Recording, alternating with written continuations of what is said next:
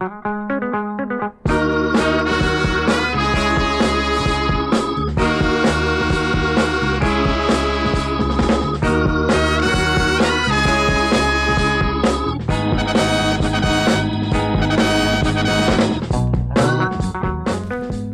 amigos, bienvenidos al podcast de Vigilante. Es nuestro programa número 14 y lo hemos llamado Autopsia a una década.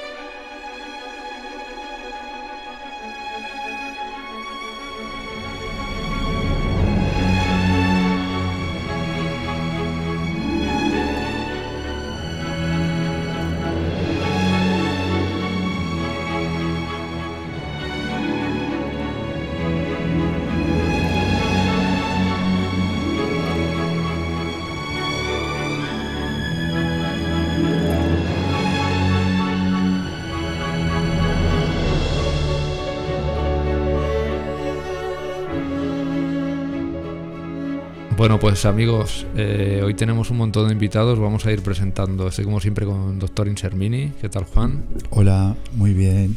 Y vuelven al programa dos de nuestros invitados estrella, que ya son, van a ser habituales, que es el hombre confuso, ¿qué tal? Hola, muy bien. Y Julio Prieto. Hola, ¿qué tal?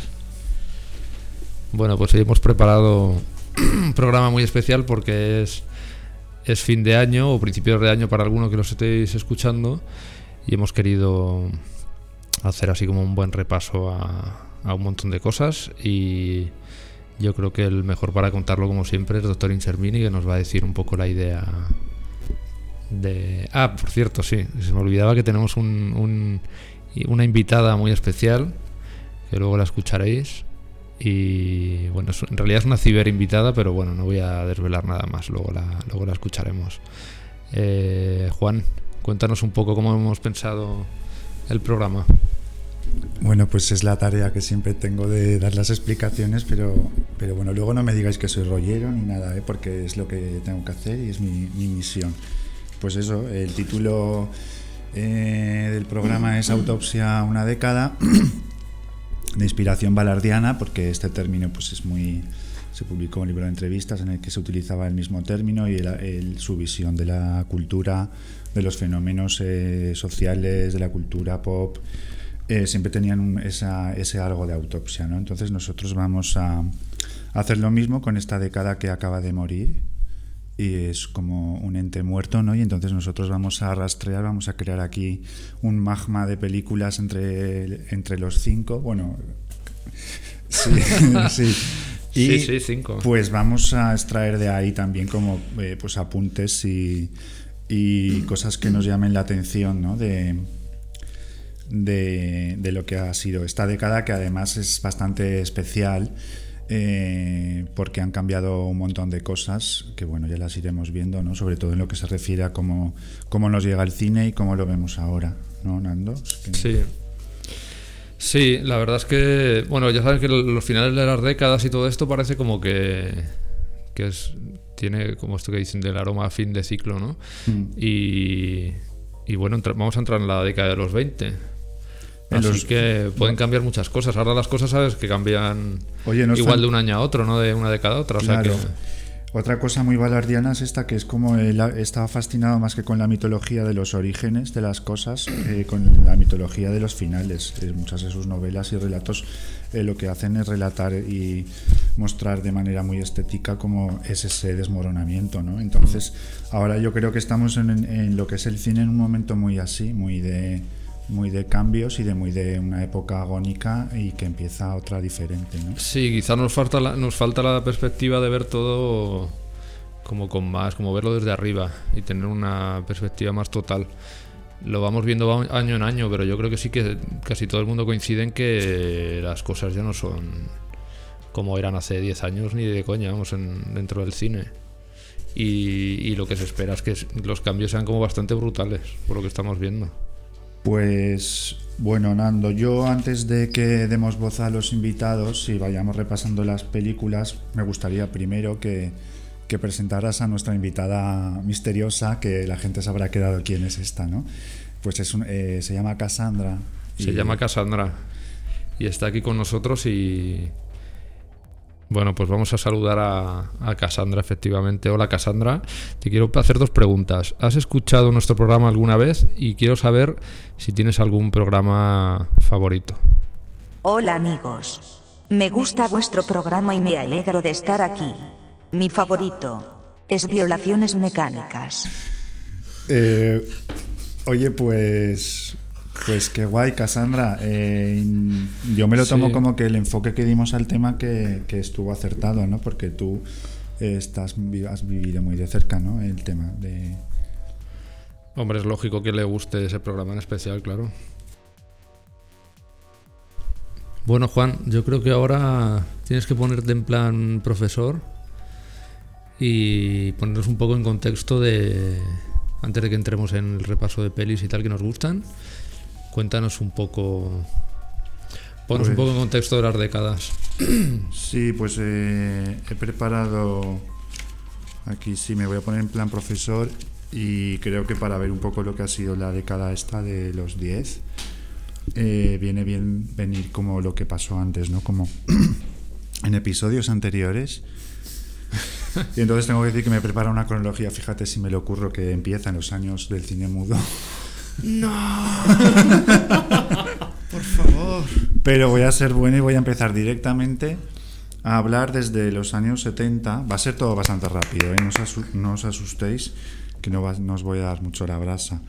Pero voy a empezar en los años 70 porque eh, justo es una década que, en la que se produjo un relevo importante eh, que es cuando, como hemos comentado anteriormente en algún episodio, cuando todos estos directores que venían del Hollywood más clásico, de los grandes estudios, se vieron de repente eh, siendo unos caducos y que estaban fuera de época totalmente y tomaron el relevo pues estos jóvenes barbudos, ¿no?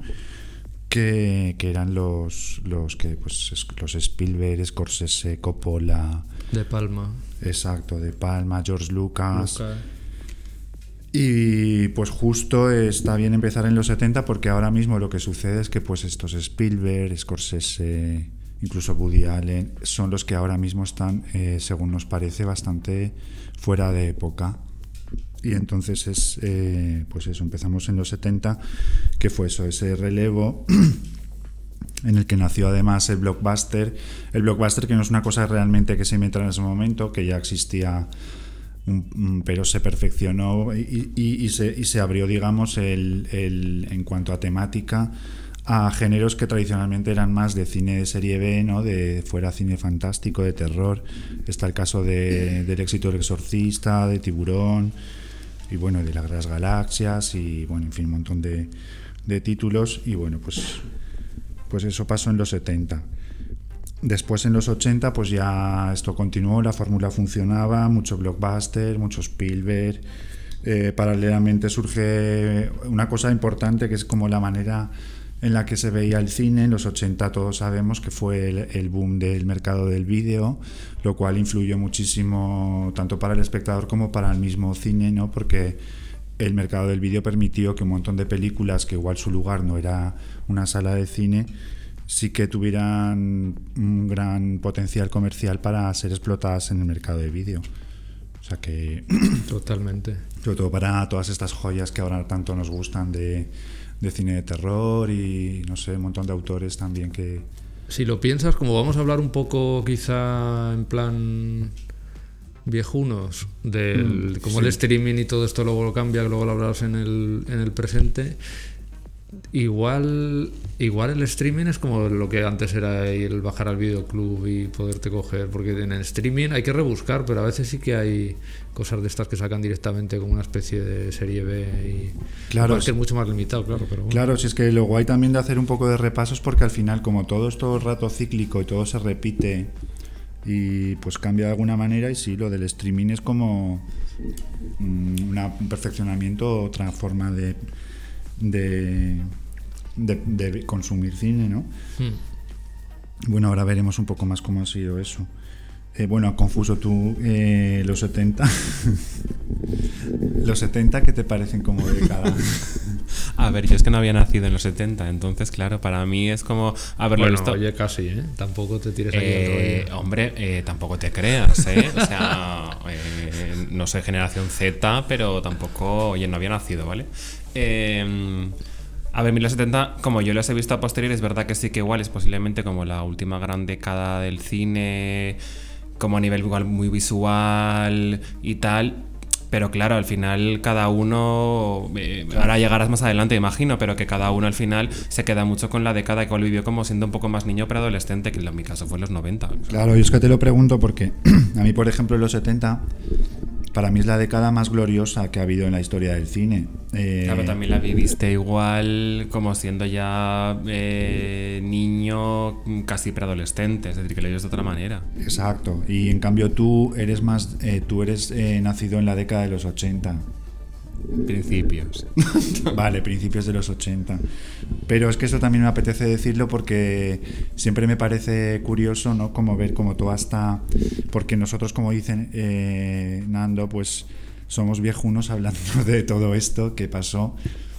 Pero a mí siempre me ha interesado ver cómo eh, no solo el cine cambia, sino que tú también cambias, te haces mayor y entonces cada década o cada año ¿no? Eh, notas como eh, estás más desconectado te, o te cuesta más conectar con lo nuevo. ¿no? Y entonces he observado esto, es un tema que en el blog lo traté bastante porque me obsesionó un poco, como notaba que el cine que se estrenaba me interesaba muy poco y como mi, mi vamos, el ver, pues por ejemplo, un plano de Superman, ver esos colores, es- esa paleta de colores, ese, no sé, como un mundo que para mí era como el que había formado mi gusto, ¿no? Mi gusto estético. Pero también es que llega un momento que no lo puedes vivir con la misma intensidad. Es decir, es que no, es lo- no puedes vivir lo mismo con 13 años que con 33. Es decir, es que al final. Y que también, yo creo que, que lo del streaming está muy bien. Pero claro, eh, yo para mí, que yo no viví los 70, para mí están muy presentes. Porque es que antes tú veías la tele veías lo que tenías en la tele.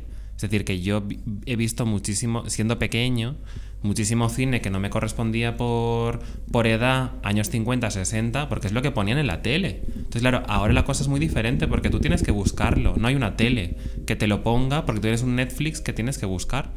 Y claro, al final, eh, el, el ver cine eh, más viejo me parece como que ahora es un esfuerzo titánico y antes en el fondo lo tenías en la eh, sin querer. Es que si te das cuenta para los chavales, a no ser que les guste mucho el cine y escarben y Claro. tengan inquietudes y tal, solo por el ritmo y todo esto, ya las películas de los 80 les parecen lentas. Claro, pero porque tampoco están acostumbrados a ello. No, es decir, porque que, no- que en la tele están poniendo eh, lo más antiguo que ponen, que es Thor. O sea, entonces, claro, Claro. eh, no- nadie está viendo. No, no Pero te están es poniendo sopa de ganso. Decir, Yo creo que es más por el, por el, no solo por el acceso que tienen, sino por el, por lo que te digo, porque ahora los cambios son muchísimo más Claro. rápidos. Entonces, adaptar a alguien que está acostumbrado a, a ver unos planos por segundo, a una velocidad sí, brutal total, en todas las películas. Pero también es porque tampoco lo han visto en ningún momento. Exacto, pues no han tenido. Entonces, antes estás más acostumbrado, es como ver cine en blanco y negro. Es que antes en la tele a mediodía, por la tarde del tenías. sábado, había cine en blanco y negro. Sí, sí. Bueno, aquí ya vamos a entrar en un debate que realmente se va un poco del, del hilo de, de lo que yo quería contar. Así que os voy a decir que os calléis un poco. Y voy a, continuar. No, yo ahora me- mi interés ese, ¿no? De, de cómo se percibe cada uno su década en la que ha nacido, ¿no? En mi caso, pues los 70 es lo que más me flipa. Y bueno, pues los 80 era una década esto de que ahora en perspectiva me gustan más, en su momento tampoco es que me, me entusiasmara, la verdad, porque todas, el cine de John Hughes, que es como icono, nunca me ha gustado, me ha, de hecho me ha resultado bastante desagradable. Y toda esa estética que ahora la puedo entender y la puedo incluso disfrutar, de neones, de, de estilismos locos, de estos peinados. Es verdad que yo en eso era muy, muy viejuno, ¿no? Y ahora sí le, veo como esa, esa distancia que da el tiempo, ¿no? Que lo ves de otra manera y lo le encuentras, oye, pues, pues que te gustara más o menos, había ahí como un- una energía y una forma plástica que que esto lo digo también porque luego en los 90 yo creo que se volvió como de repente como todo más, empezó a volverse todo más gris, ¿no? Como ya en ese camino de, de los 2000 que para mí es una, un camino que cada vez es más estrecho en cuanto a frecuencias de color o más de cada vez tiende más a lo gris y a formas como más planas y a como a reducir toda esa diversidad de, de cine. No sé si estáis de acuerdo con todo esto. Sí, lo- mi duda es saber si eso es así o es también forma Claro. parte de la percepción que tenemos. Porque yo ahora que estoy recuperando mucho cine de los 90, eh, hasta hace poco era un cine que tenía presente porque era el cine en el que yo, pues eso, tenía unos 20 años o así, pero pero ahora lo estoy recuperando y sí que noto, o sea, sí que soy capaz de ver toda esa estética desde un mucho mejor. Cosa que no me pasa con los 2000 porque ya ahí eh, no distingo el 2000 del 2020, Diez. del 2015 o 2000 tal. sé de- Lo, lo meto todo en el mismo saco, pero yo creo que también es una cuestión de percepción. Ya vas creciendo, tienes otra edad y no ves las cosas de la misma manera, no sé. Sí, es que es lo mismo que estaba diciendo antes. Es decir, es que a mí, para mí, los, los, los 90 no me parece ni que sean más feos, ni que sean más grises, ni que sean más azules. Al final le parece que. Hombre, que- respecto a los 80, sí Pues respecto a los aburridos. 80, pues igual una parte sí, pero también igual es por, porque de repente aparece como mucho cine indie que era como de gente con abrigos marrones, pero Oye, yo he dicho que en los 90 tenía 20 años. En, a finales de los 90, ¿eh? ya yo creo que te has ido un tal. poco de madre, pero Claro, bueno. En los Eh, 90 yo era adolescente. Joder. A ver si ahora va a parecer que tengo yo. Pero que, que, que mi, yo, me pasa un poco lo mismo que decía antes, es decir, yo, yo es que los 90 los viví mm, siendo un niño de 10 años para adelante, es decir, es que al final, claro, para mí no me parece que sean ni aburridos ni nada por el estilo. Eh, sí, que, sí que entiendo, y me pasa un poco lo mismo, es decir, cuando pasan los del 2000 al 2019, para mí es todo una década, es decir, aunque Claro. sean 20 años, no los puedo distinguir. Entonces, al final el problema soy yo, pues posiblemente. Ya. Sí, entonces es verdad, me estoy quedando ahora con esta cosa de que el mercado de vídeo fue tan importante que eh, favoreció como eh, incluso su propio universo estético, ¿no? Porque esas películas que iban más para esa explotación videográfica tienen esa estética característica, ¿no? Y a esto podemos eh, hacer una equivalencia con lo que pasa ahora con el streaming, no nos damos cuenta, pero este look Netflix que a mí personalmente me parece tan triste y tan aburrido, ¿sabes? Pues también estos, estos directores, eh, hay muchos directores o que han visto, bueno, que, tal como está el, mapa actual de, mm, distribución y, y de exhibición, que su lugar es más, si quieren seguir rodando y tal, pues, pues que será más meterse en... en- Pues muchos. Mira, el- por ejemplo, el otro día el de Nightcrawler, con la película esta que hizo la de Butzau, no me acuerdo cómo se llama, esta de la, de la Tiene un galería de nombre arte, que, no- tal. que nadie sabe cómo Bueno, se llama. Nadie lo pues como sabe. ese muchos, o luego el último de Scorsese, o 100.000, o sea, ven ahí una salida. Sí, de incluso un director que empezó, eh, para mi gusto, bien, como es Ben Wheatley, que luego hizo películas que no me han gustado tanto. Bueno, sabéis quién es el que hizo Kill, Kill List y sobre todo Down Terrace, que ahora es un tío que en otras circunstancias hubiera tenido una carrera, eh, digamos, más normal en cuanto a que hubiera rodado cine para, como vamos, como cualquier director de antes, y ahora está rodando un- una versión de Rebeca para Netflix, ¿sabes? Ya. Que va a ser como súper del montón y trillado y todo, por más que la... ¿Sabes? Que, que esto me- a mí me llama la atención. Al final también hay como uno- de los grandes temas en el fondo, igual de los 10, de los 2010 adelante, y no sé si de los 2000 también, es eh, la constante repetición de todo lo que se ha hecho antes. Es decir, ¿hace falta una versión de Rebeca para Netflix? Bueno, pues y ahora tenemos Mujercita. Claro, pero eso digo que al final es que esta, esta, esta última década que ha sido eh, superhéroes y rescatar tanto, pero pasa con la tele también, eh, que aunque nadie vea la tele, también pasa lo mismo, eh, rescatar fórmulas que han funcionado para hacerlas de otra manera, porque claro, es que las otras están en blanco y negro, son viejas, claro, a nadie le importan, pero es que ¿alguien se acuerda de la versión última de Carrie? Ya. Ya, bueno, pero lo mismo. Es, eh, Pues un aburrimiento. Sí. Bueno, pero volviendo a eso, a los 90, el mercado de vídeo pasa, a finales de los 90 se convierte en el mercado del DVD, con lo cual tampoco lo único que cambia es, digamos, una mejora en la calidad técnica de, cuando te llevas la película a casa, ¿no? Que la ves mejor.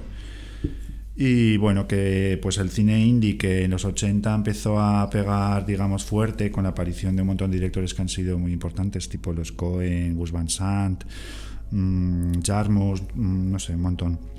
En los 90 esto también eh, va a más y, y el, el, cine indie, digamos, que encuentra su lugar. Ahora mismo el cine indie es que yo creo que también su lugar es más eh, una plataforma de streaming. O sea, la, las salas de cine no están ya, pues igual en una ciudad como Madrid o Barcelona o Valencia también, pues no sé, pues tiene su sala con su para el, el, el, fenómeno del momento indie, ¿no? Pero no mucho más, o sea, no da para mucho más.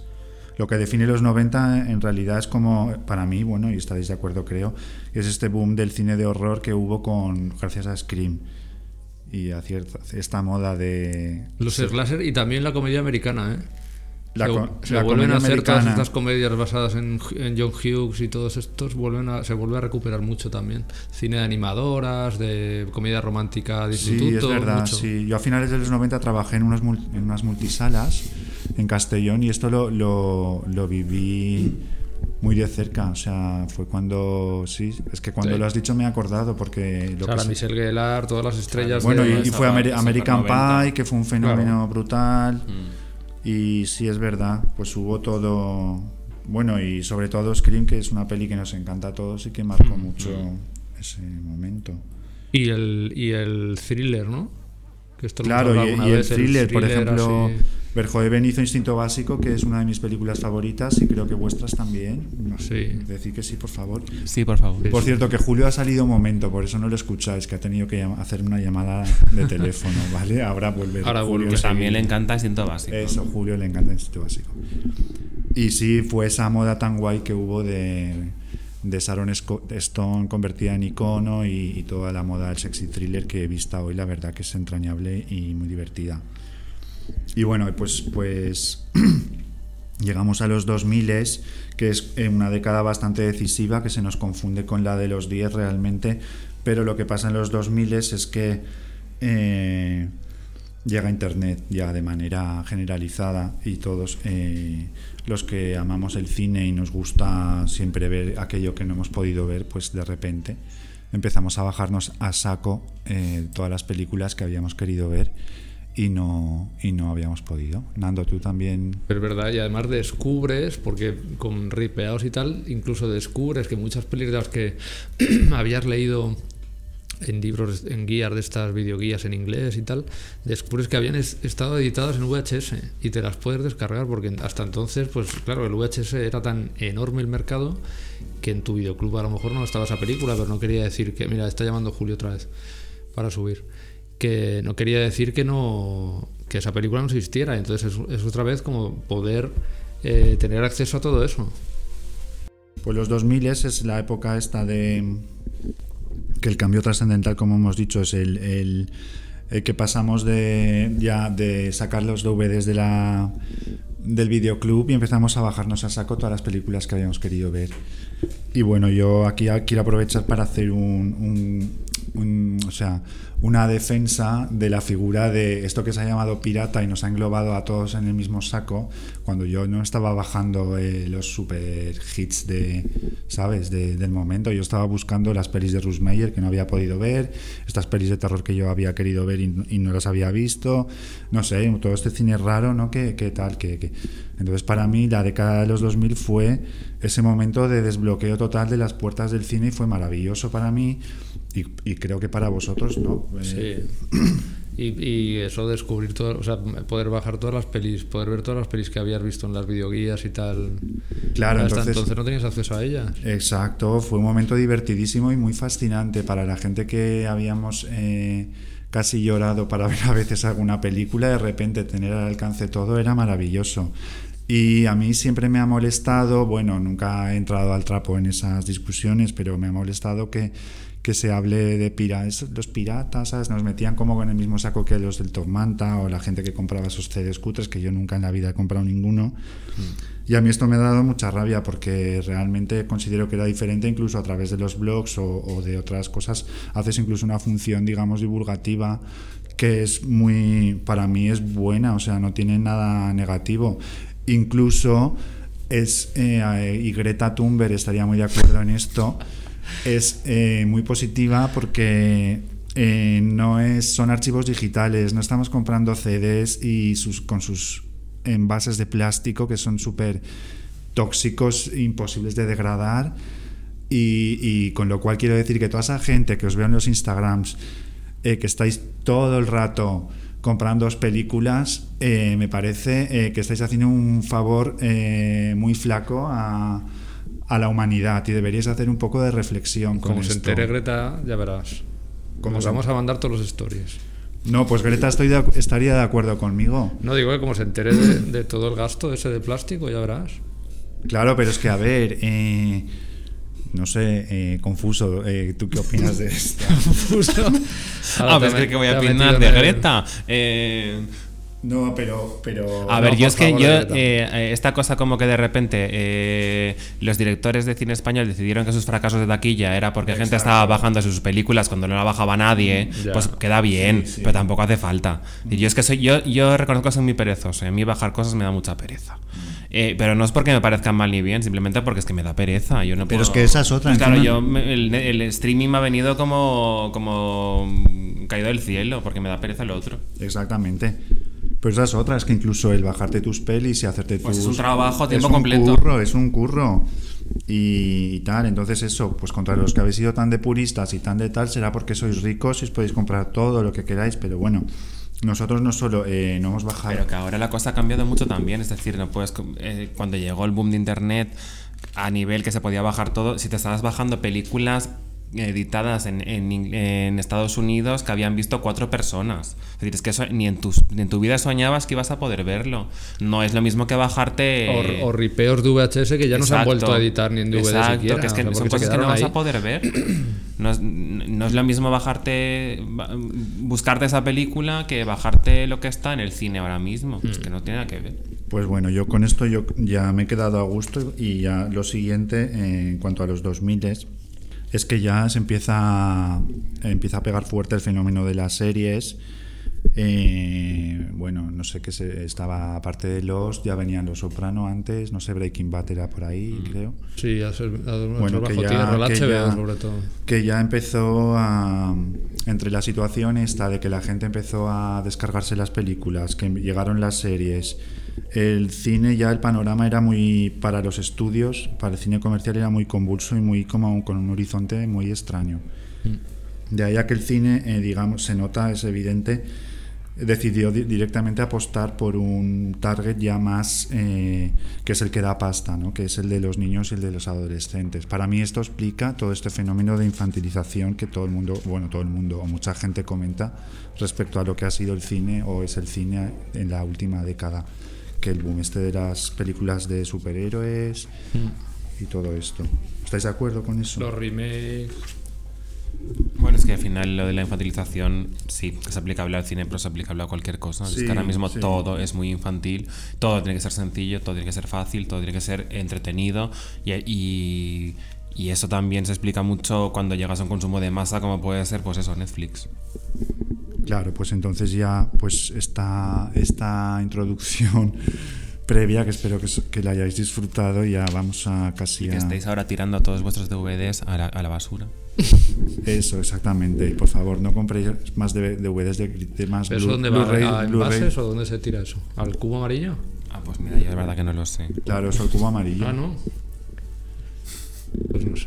Bueno, en fin, pues nada, eso, que, que ese es el panorama que, que ahora que vamos a empezar a hablar de, de, de las películas que nos han gustado de los 2000, eh, 2010, pues, pues esto es lo que, lo que quedaba.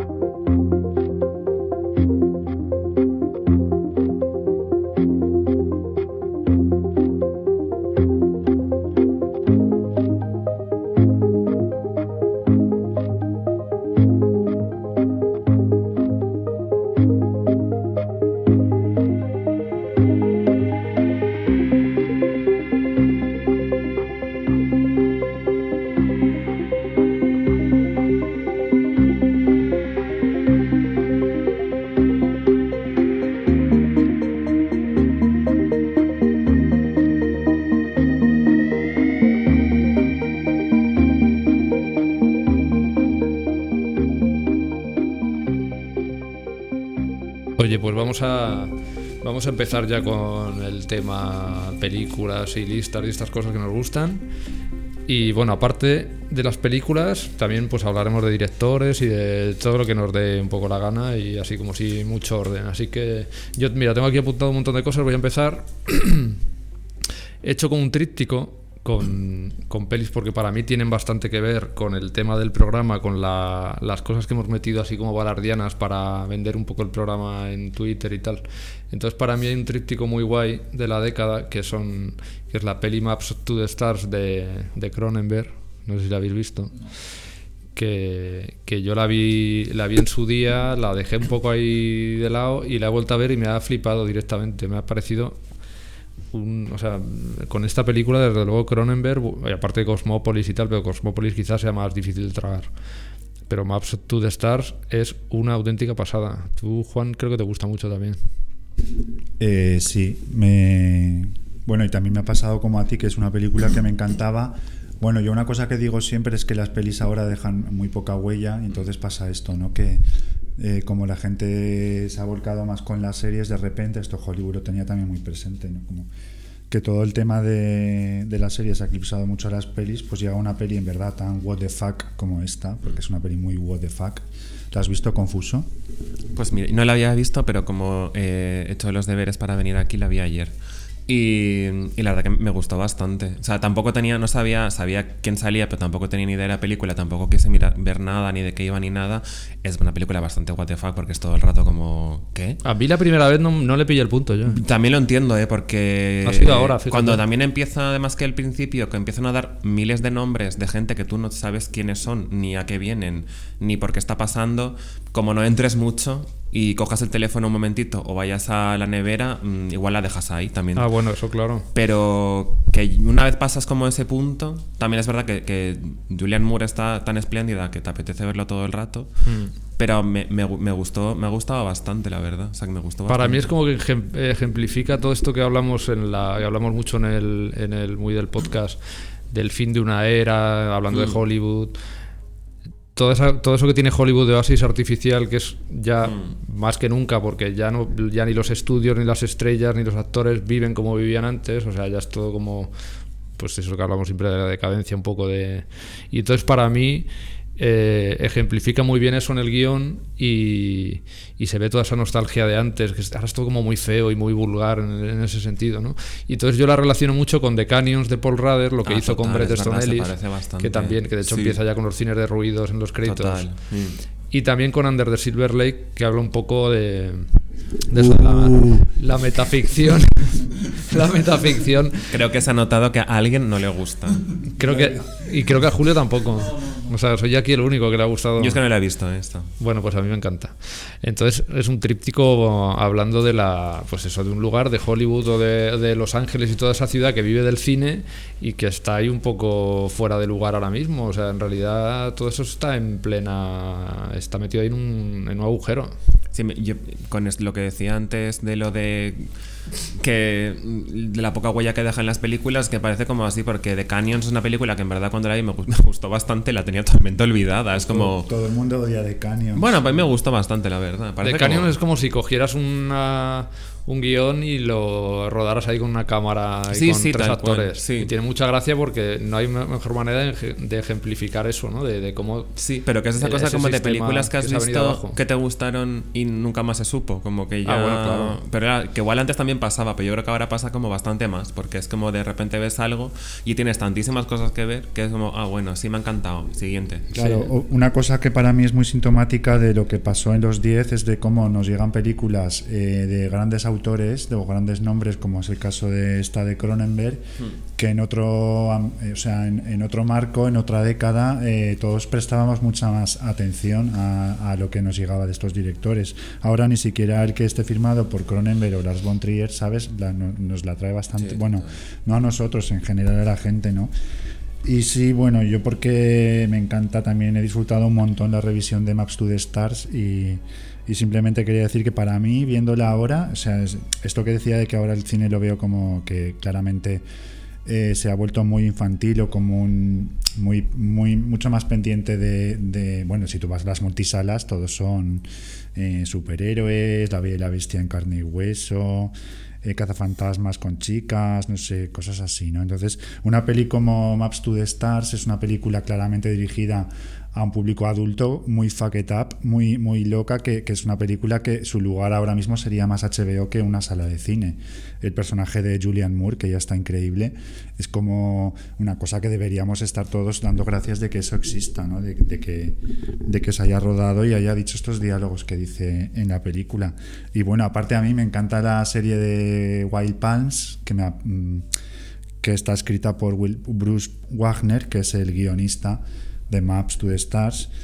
Y bueno, pues lo dejo ahí como que, que los 10 una cosa buena han tenido. Oye, es que, y qué rabia que no, que no se traduzcan sus novelas al ya, castellano. Porque... Es un personaje muy interesante, pero Sí. bueno, es que es el, el mundo un poco al revés, ¿no? Que la gente así más, más válida o más divertida, ¿no? Está un poco en la sombra. Pero justo Wild Pants tiene mucho en común con Maps to the Stars. Quizá lo habla de ahí una manera más críptica de todo esto de los abusos infantiles. Pero mucho, es el, es el mismo universo total. Vamos. Totalmente. Y aquí en, de hecho, Maps to the Stars, bueno, y allí había como también un culto cibernético eh, que era muy cronenberiano. Tú- Yo de hecho recuerdo hacer capturas que eran muy similares a las de larga vida, en lugar de de lo de, lo de larga vida la nueva carne, decían, no sé, algo similar. No Con lo de los hologramas y todo Sí, aquello. sí. Estaban con la realidad virtual, como que lo próximo era la realidad virtual. Y bueno, entonces eh, de alguna manera se tenían que encontrar Bruce Wagner y Cronenberg y oye, pues, pues al final sucedió. Este guion seguro que estaba escrito en los años 90 tiene toda la pinta. Sí. Tiene toda la pinta, sí. y que le llegó gracias a este gran productor que es Said Ben Said, que es el que está produciendo a De Palma, a Verhoeven, a Cronenberg y hay que darle las gracias a este magnate árabe eh, porque gracias a él todos estos directores nos han hecho han hecho algunas de las mejores pelis últimas.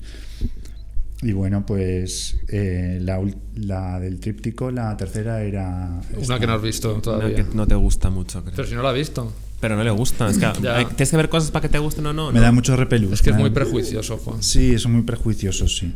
Son manías de viejos. Pero no, ya te digo yo que no le va a gustar mucho. que le conozco.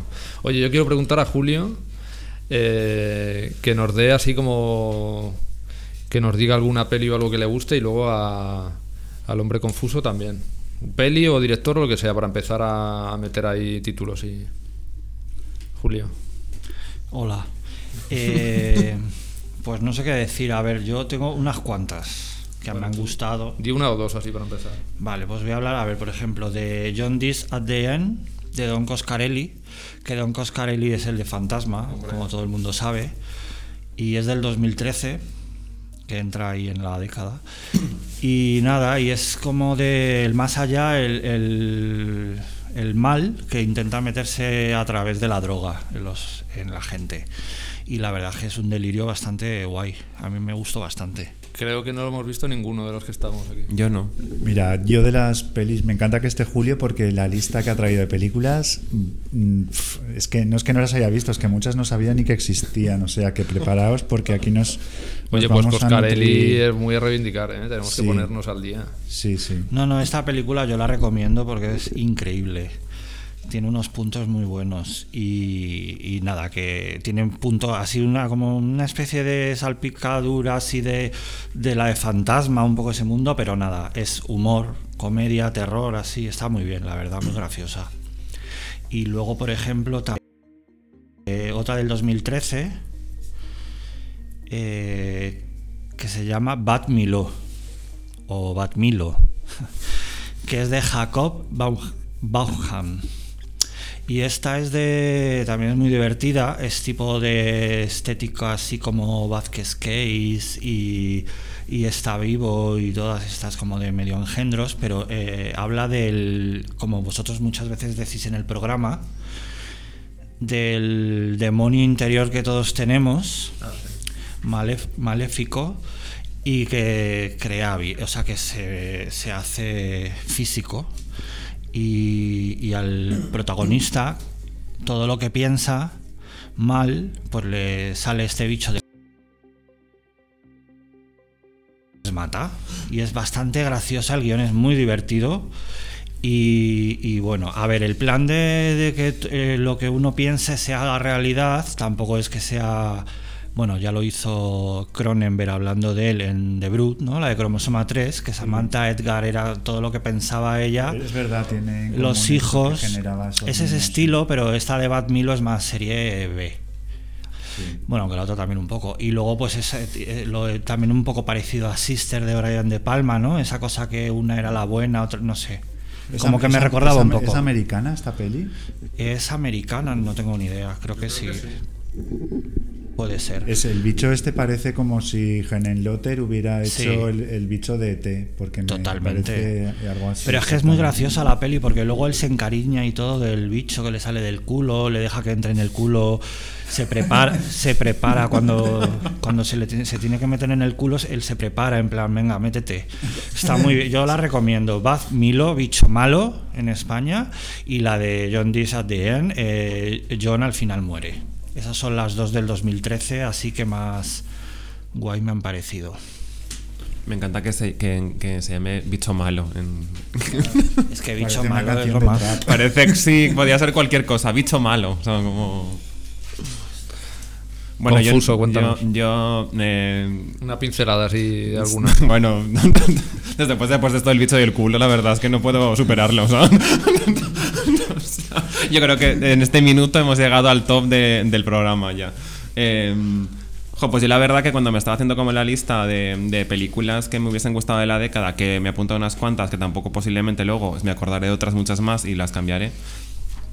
Eh, em, cuando me- me- antes de venir en los deberes había, tenía que pensar como la lista y cuál era mi película favorita de la década. Entonces me parece muy difícil elegir una, pero al final he elegido una y lo voy a decir ya porque así me lo quito de encima.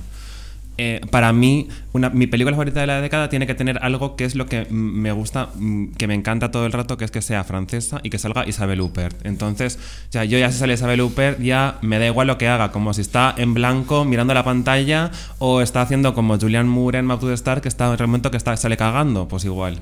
Entonces me parece todo muy genial. Entonces, claro, francesa Isabel Huppert, pues tiene que ser él. Es como mi película favorita de, de la década, sin duda, vamos. Es que no tengo...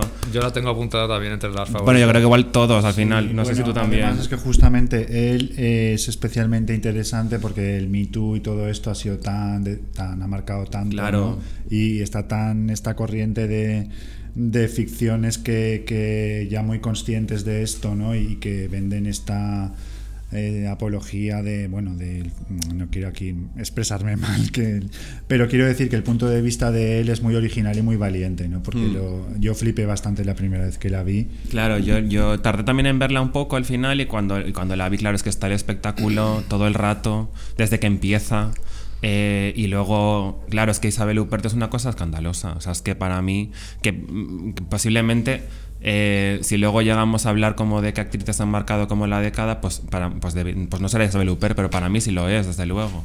Porque es que cualquier cosa que hace, es que ya es, como esta gente que ya se convierte en, Es una película de Isabel Huppert.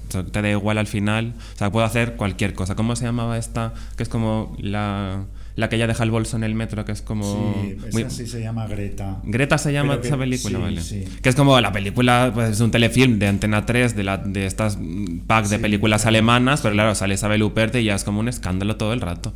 Entonces yo, vamos, tengo clarísimo que para, para mí mi película favorita de la década es él, está claro, vamos. Y encima es ver joven volviendo a. Claro, a es que es un escándalo, claro.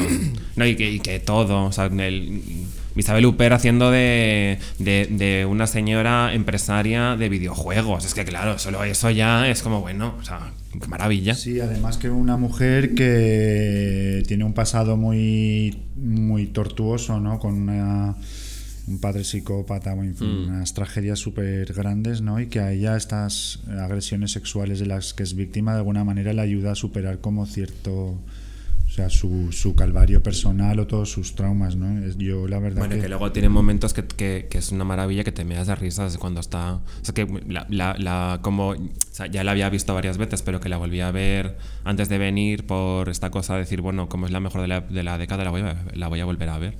Y hay como momentos como tan maravillosos, ya no solo ella, que es todo el rato, sino el, el momento cuando de repente la novia del hijo pare y el niño que sale es negro, es como ese momento me parece arte absoluto. O sea, Buenísima la, la, actriz esta también, por cierto. Pues bueno, bueno, ¿y tú qué? mm, a ver, es que si has dicho que esta es tu película favorita de la década. Que luego igual la cambio, ¿eh? Pero Todos vamos a decir eh, cuál es nuestra película favorita de la década. Eh, como ejercicio, en plan, porque estas cosas son divertidas. Y porque es muy difícil en el fondo, porque de entrada pues pensar, mira, los, los 2010 en el fondo una mierda. O sea, porque es fácil de hacerlo esto, es como, uy, no me ha gustado nada, qué bobada, solo veo series. Eh, pero al final luego te pones a buscar así un poquito y dices, ah, pues mira esta, pues mira aquella. En el fondo una lista de 20 te salen Sí, enseguida. sí, ha habido cosas. Yo Y tampoco, creía que me iba a joder, costar son más. bastantes, claro, Sí. porque de entrada pasa esta cosa de que si pensamos ¿qué ha visto la, qué ha visto la gente como masa en 2010? Pues la, la gente ha visto Juego de Tronos. O sea, pero luego, en el fondo, hay mogollón de películas que te han interesado. Me toca a mí decir películas. Mira, si depende de mí que elija el, el- la playlist, vamos, eh, yo que siempre quiero buscar rarezas y cosas así, en este caso, vamos, menos mal que está Julio también para compensar, porque mi lista es súper mainstream. Ya, a mí o sea, también.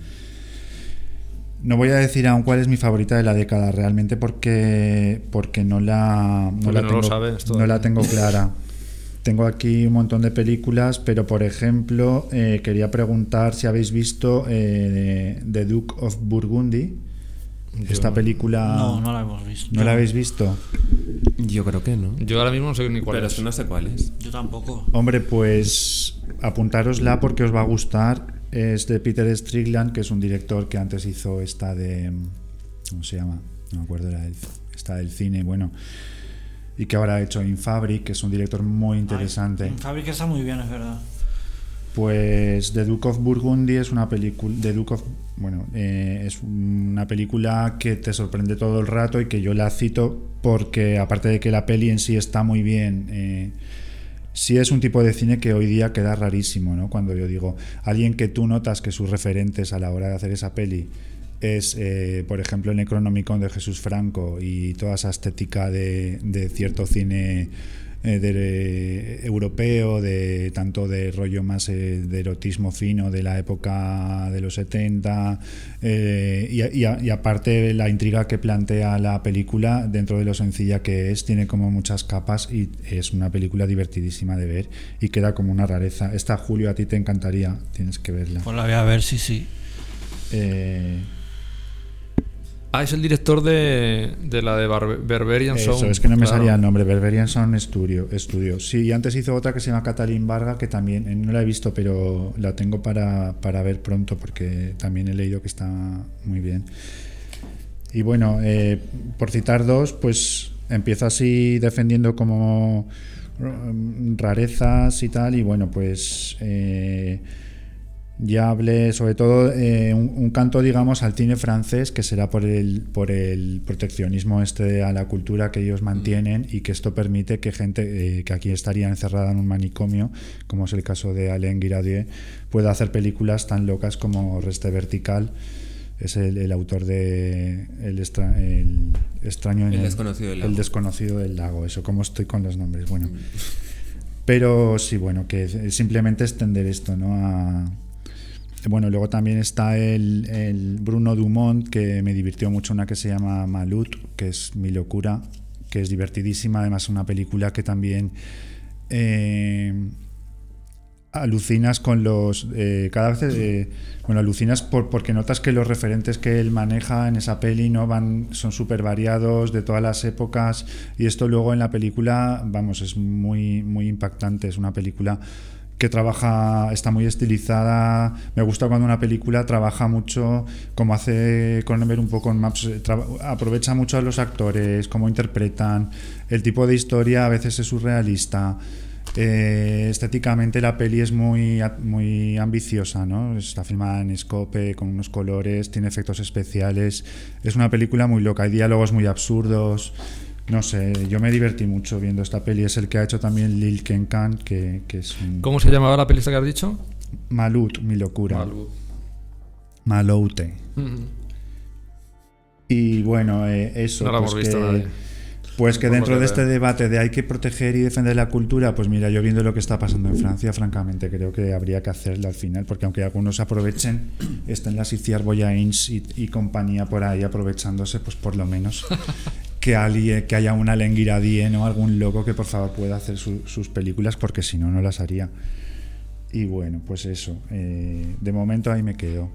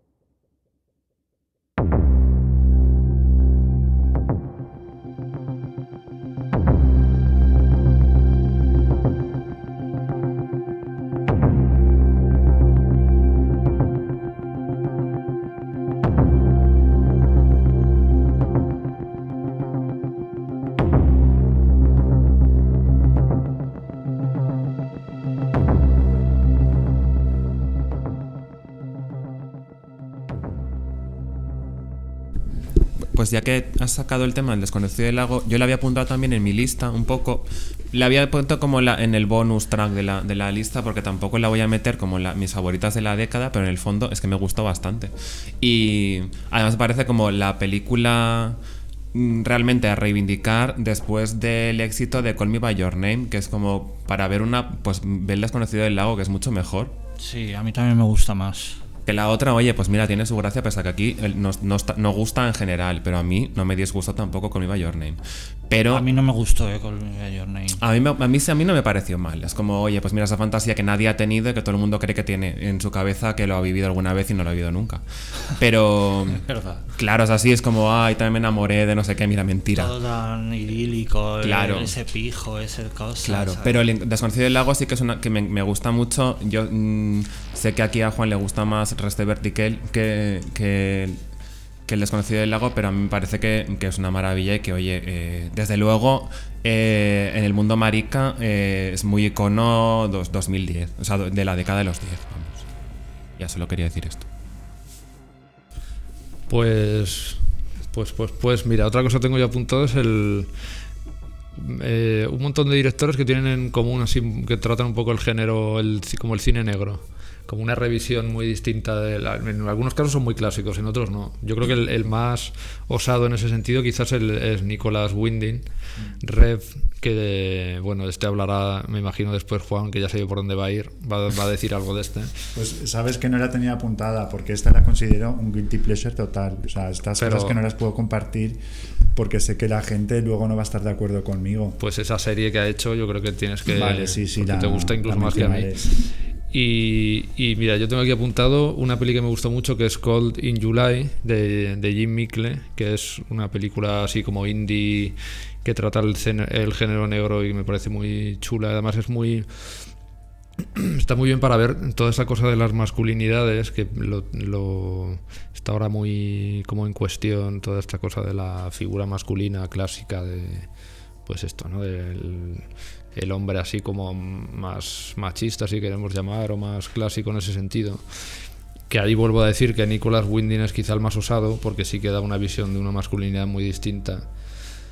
Y, y yo tengo apuntado Colin July de este director que he dicho, Blue Ruin, que es del director de Green Room eh, y de Noche de Lobos, que yo eso no la he visto, la sacó en Netflix.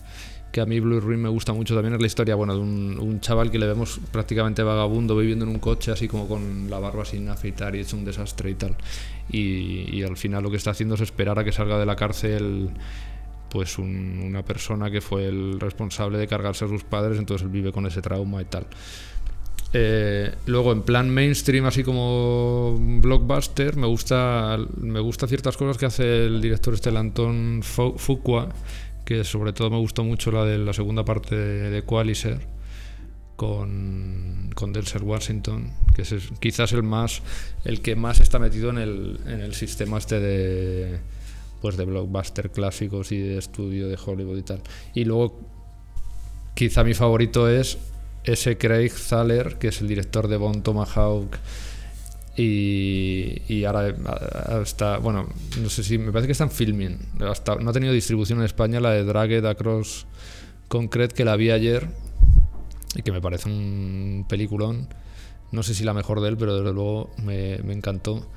Y que este sí que hace una cosa muy guay, que es que tiene un estilo como muy propio y como en principio muy clásico y te mete unos unas hostias así como muy de los años 70 de, cine duro y de coquetea mucho con el gore también y me parece que todos estos eh, pues reúnen esa cosa así como de, de, actualizar un poco lo que fue el cine negro que, es verdad que en los 90 antes hemos dicho que, que se recuperó un poco ¿no? el cine negro así como más clásico y tal y este es como más explosivo como yo creo que se, se, se ve mucho también en la última de Joker que se bebe mucho del del cine este quizá más duro de los 70. lo veo como muchos aspectos así, por lo menos de estos directores que se salen un poco de la corriente más mainstream y tal, no sé. Bueno, que si hablas de este director realmente, eh, casi la que todo el mundo conoce más, creo, es la, la, de Bone Tomahawk. Sí, bueno, es que esa en Sitcher fue como la sorpresa, ¿no? De, de, esa edición. Ah, sí, la verdad es que a mí me encanta también la de Bone Tomahawk. Es increíble esa Me la recomendasteis vosotros, que yo no la había visto y la vi y me gustó mucho. Siempre hace esa cosa como que te lleva por un. Coge, en ese caso es el cine del oeste, en la última lo hace mucho con el. Pues con el cine negro, así como. Te lleva como de una forma muy. Muy lenta, por decirlo de alguna forma. Yo creo que tiene muy buen ritmo, pero lento en el sentido de que extiende mucho la acción y tal. Y, luego, bueno, en Bon Tomahawk sobre todo se ve la, explosión esa que hay de gore que, para alguien que no esté que esté fuera un poco del circuito ese de Sitches y tal, yo creo que le, no sé, le, le, le fliparía, ¿no? Encontrarse con ese final. Sí, sí, es muy, además en la onda del cine caníbal, ¿no? De los 70. Sí, Tiene momentos muy caníbal de, de, pues eso, de... Bueno, yo esta película, eh, cuando la vi, soy espíritu sensible y para mí ver esta película, eh, bueno, no sé si decirlo, los momentos estos que tiene, que a mí me, bueno, sí, pues pues eso, la película eh, a mí me gusta porque combina el género del western con una historia de terror eh, en su variante caníbales, ¿no? Nunca he visto a unos indios tan brutos ni, ni una manera tan salvaje de, mostrar eh, lo que estas tribus raras que hay por ahí, ¿no? pueden llegar a hacer. Y bueno, tiene momentos que de repente te digan, te aparecen un montón de indios, te ponen boca abajo raca, raca, te pegan ahí unos machetazos y de repente te han puesto boca abajo y te han partido en dos. Y a comer todos. Y ale. Luego al final hay unas imágenes también de estas mujeres a las que les han putado todos los miembros. Es que además es curioso porque, claro, él tiene en esa película actores relativamente, o sea, conocidos, de series, de tal. Está el de, el de Mad Men, todos estos. Entonces, eh, pues choca mucho porque, claro, la peli te lleva por una cosa muy clásica, muy ese final que es de, pues de cualquier película de estas que se estrenan y que, y que, que no tienen actores conocidos, ¿no? A mí me recordó un poco así, salvando las diferencias, a la de Soldado Azul. Ah. ¿Os acordáis esa que va, eh, van ellos dos todo el rato, la chica y el chico, como eterno, y al final eh, es este punto gore de, de, de, los soldados matando a los indios? Sí es un poco ese rollo, ¿no? Como el ritmo y tal, como tranquilo, la estrella de ellos de medio amor, no sé qué, y luego al final pasa Sí, también un poco el rollo, un hombre llamado caballo por la bestialidad, un poco de, de lo que sacaban de aquellos ritos, ritos y cosas. Yo es que no la he visto porque soy una señora victoriana y cuando veo estas cosas solo puedo pensar las sales, las sales, por favor, que me desmayo. Entonces no, no puedo verlo. Yo digo que ya, bueno, no, te aconsejo que la veas. Yo estuve con estas imágenes tan brutas, de verdad, eh, como me dura luego el aftermath, dos días que tengo, me voy a la cama y veo como los indios parten en dos a todos estos chavales y me quedo eh, agobiadísimo. Pero es eh, muy buena película, sí. ¿Quién da otra pincelada? A ver, Julio, por ejemplo.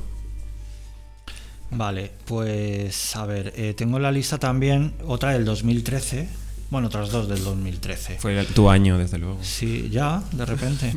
Pues una que se llama eh, Cheap Thrills, que aquí se llama Juego Sucio, de L. Katz, que es, eh, es un poco lo que decía antes, un saco de, de- de mierda esta peli, porque trata un poco de, de la, de la o sea, de la no dignidad, de que la dignidad en realidad no existe y que, y que el dinero lo compra todo. Eh, pues nada, es un...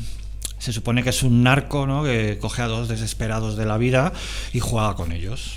Pues les hace hacer cosas y todo por dinero. Muy, muy heavy. Me gustó bastante, la verdad. Y tiene. eh, sale una actriz que se llama Sarah Paxson, que me encanta porque me recuerda a una muy típica de la serie B y clásica Lisa Blount, que hizo Cat and Run, hizo El Príncipe de las Tinieblas y una que me fascina que se llama Muertos y Enterrados. Sí, es esta actriz rubia, ¿verdad? Sí, que sale en la apestosa Oficial y Caballero. eh, que Me hace parece a- muy bien que digas que es apestoso. Sí, sí, además súper machista y fatal la peli, esa no me gustó nada, aunque ella me encanta, ella el personaje y todo. Y luego también voy a hablar otra del 2013, súper pesado yo, que se, que se llama The Last Days of Mars, como los últimos días de Marte, que es una irlandesa de un director, creo que es de Dinamarca, si no me equivoco, que se llama Roeriri Robertson. Y es de nada, una expedición en Marte, que lo típico que están haciendo no sé qué rollos, y el último día que ya parten para la Tierra, pues se encuentran como con un abismo del cual uno cae y sale hecho como un zombie. Y empiezan como. mm, Está como intoxicado de algo que no se sabe nunca lo que es, que se quedan como negros. Y es eso, es un poco una historia de zombies infectados en Marte. Y la verdad es que es un poco lo de siempre, pero a mí me gustó mucho la atmósfera y no sé, me gustó el, el rollo. Pues eso. Sin más. A ver, confuso, yo quiero saber por dónde va a tirar, si va a seguir por la misma. el A ver, yo es que, claro, temo yo- que me, sí, me está tocando el rollo turno francés. después de Julio todo el rato, entonces, claro, de repente yo no puedo superar tampoco un, un saco de mierda, entonces, claro, es como, es como, aquí está, aparecen como las películas, como la que todo el mundo va a buscar, y luego voy a venir yo a hablar de las mierdas que ha visto todo Cristo. No, no, no, pero está guay porque tenemos un público muy variado y entonces. Claro, pero de repente es como, con "Uy, su- ahora yo voy a hablar de do- dos finuras Bueno, después de pues esta es que- cosa. Hablar de un saco de mierda. Por cierto, que esta de Chip Thrills la estaba buscando ahora, yo no la conozco y está súper bien valorada. Me la, la voy a apuntar. Porque... Pero a mí eso me parece lo bonito, yo lo hago continuamente, paso de, un, de una Claro, cosa así claro, muy sí, sí, no, desde luego, sí, yo también. A ver, yo, no- igual yo no tanto, porque yo estas como cosas así como muy de gore no veo porque me da como mucho asco. Pero que claro, yo de repente es como voy a intentar pasar de, de- de esta cosa como a dos finuras eh, mm, exquisitas que, que todo el mundo ha visto ya. Que, Vigilante que- Podcast es así. Nos encanta, además. Pues que son una, El hilo invisible, que me encanta, y la otra, Carol, que es como una cosa súper súper fina y distinguidísima comparada No, con pero esto. es que Run y Mara son palabras mayores. Claro, es que Rooney Mara es una, una, una maravilla. O sea, pero bueno, es que Carol es una maravilla en sí. Que claro, venir aquí como a decir que a ver, la excusa esta de que como está hablando de lo mejor de la década, pues mira, puedes venir a hablar de Carol porque hoy es lo que hay. Porque, eh, claro, hablar de algo que todo el mundo ha visto, que a todo el mundo le encanta, es un poco complicado. Pero bueno, a mí, las dos las acabo como. Las tenía apuntadas como así separaditas y de repente he visto como que me parece que tienen como una unión así, aunque sea estética, como de repente. Y creo además que el hilo invisible eh, es- está en las listas, así como estoy hipeando otros papeles, está en las listas de más de uno de la mesa. Eh, y me parecen las dos. Claro, es que, mm, ¿qué vas a decir de unas películas que es todo Cristo? Pues tampoco puedo decir mucha cosa, simplemente que me parecen maravillosas. Sí, bueno, yo es que cuando he hecho la lista me ha... me ha- eh, siempre estoy diciendo que quiero cine, no sé qué, con mucha imaginación, cine pop, no sé qué, y luego cuando veo mi lista y veo que, como- que son bastante trilladas las que he escogido, porque esta también la tengo, la de Phantom Thread y la- y lo invisible, eh, bueno, es estas películas que para mí va a quedar como un súper clásico, ¿no? Que, que, la, que la puedes ver todas las veces que quiera, además es tan exquisita y tan, no sé. Pero nada, no es dentro de esta pulcritud, porque, bueno, no lo he dicho, pero yo al principio le propuse una, a Nando, oye, ¿por qué no llamamos el programa Devolvedme la suciedad? pero evidentemente era un hombre que, que, que la gente primera no lo iba a entender y, y que luego que requería algo más, más elegante o más como no sé. como- Bueno, que, que igual que quedase como más evidente que vas a hablar como de la década. Exacto. Desde luego yo a devolverme la suciedad creo que no puedo venir. No, y esto de devolverme la suciedad venía porque yo sí que noto como eh, el cine, eh, como todo, ¿no? En, en el mundo en general, igual como a veces hablamos de que los coches antes tenían unos, unos modelos súper eh, variados, con sus ángulos, sus colores, estos coches grandes. El cine yo veo que también de alguna manera está pasando lo mismo, ¿no? Que, que ha perdido como esta variedad y tal y todo tiende a formas como muy como diría, una pulcritud, muy como tiene que ser todo, que esto ya no es nuevo, esto ya pasaba con la publicidad y demás, ya pasaba antes, pero ahora se ha exagerado, yo veo que los nuevos talentos que están saliendo todos tienen este manual de estilo, ¿no? Que, que da rabia porque antes un director hacía su primera película y tú la encontrabas con defectos, eh, pues eh, que acusaba mucho la falta de presupuesto, pero tú se lo perdonabas porque allí veías talento y, y aquello te gustaba, ¿no? Bueno, que no es que lo perdonases en el fondo, es que igual era la gracia del asunto. Es decir, que al final esta cosa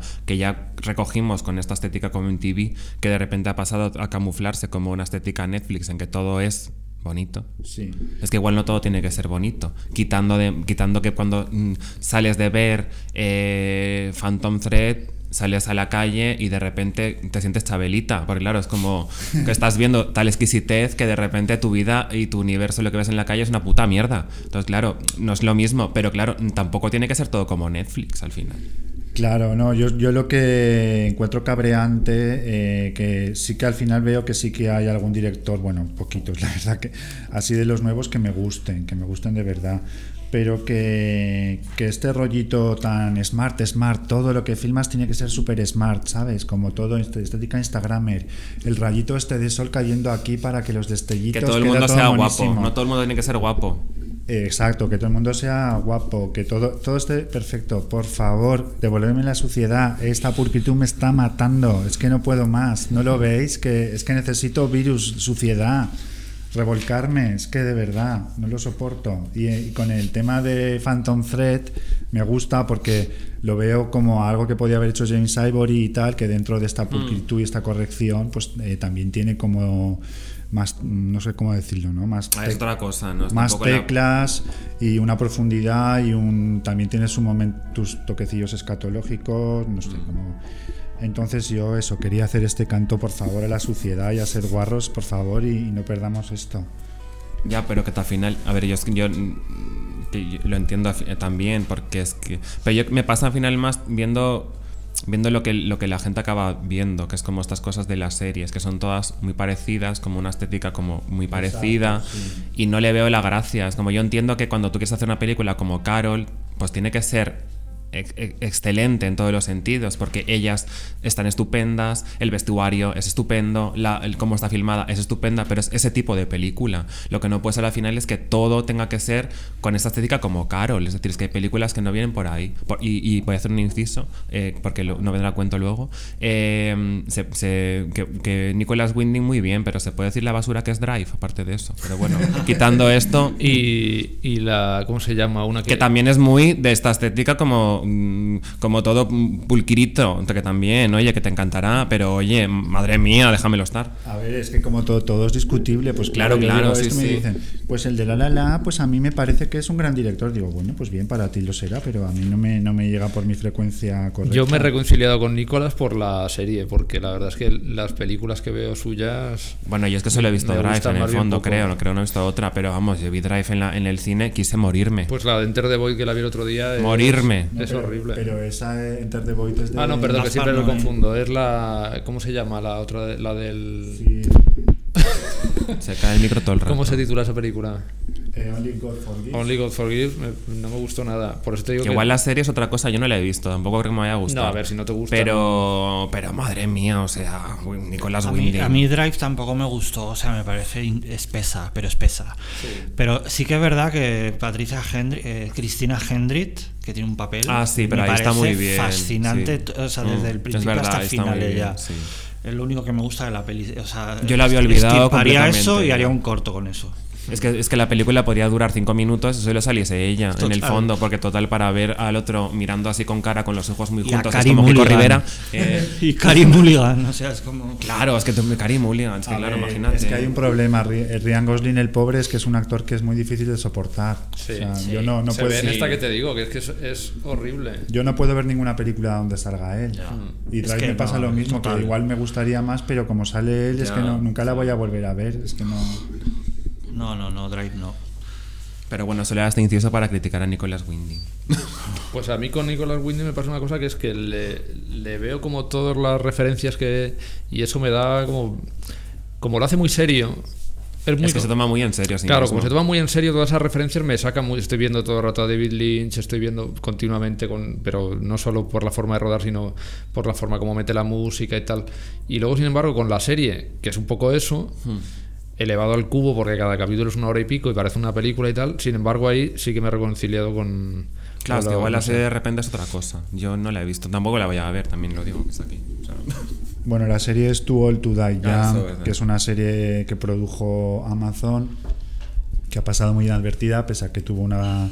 Se presentó en Cannes, eh, se, se- se proyectaron dos episodios, no se proyectaron el primero y el segundo, sino que él dijo que, que ahora la gente no ve las cosas de esta manera y entonces eh, eh, proyectó creo que el cuarto y el quinto, así. Eh, Bueno, uno de ellos es alucinante. En Bueno, todo eso es porque es el mejor. elección. claro. No, él igual se excusó Y- en el orden, pero.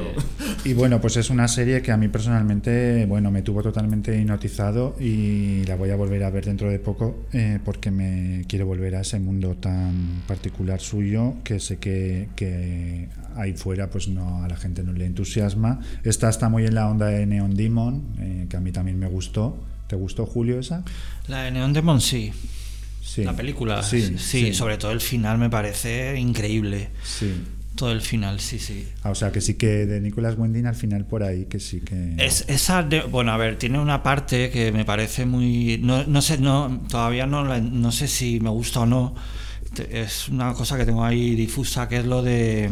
El momento que sale un personaje que es como de José Luis Moreno, como un presentador de la tele, como un desfile de. Como de así como de, de, super- de centro comercial. Esa parte. Hay partes como que, que son bastante horteras. Es que es un pero- tío que te, sa- te saca continuamente. Es difícil, ¿eh? El, el Nicolás este. es- Pero reconozco que en Neon Demon el final me flipó. Yo creo que otra vez, en este caso también ves, es que yo creo que eh, ese director es para sacar partes de él Claro, y hacer cortos. O sea, como que, O sea, sí, hacer tiene como final. ideas buenas y el de final, fuente que solo el resto sea es una mierda. Un corto que sea con el final solamente, Mm. con ese momento de las brujas, como comiéndose, todo ese momento me encantó. A mí me gusta, bueno, voy a hacer, no lo tenía previsto, ¿eh? pero como tú, Nando, me, me animas a que lo haga, voy a seguir defendiendo a Nicolas Winding.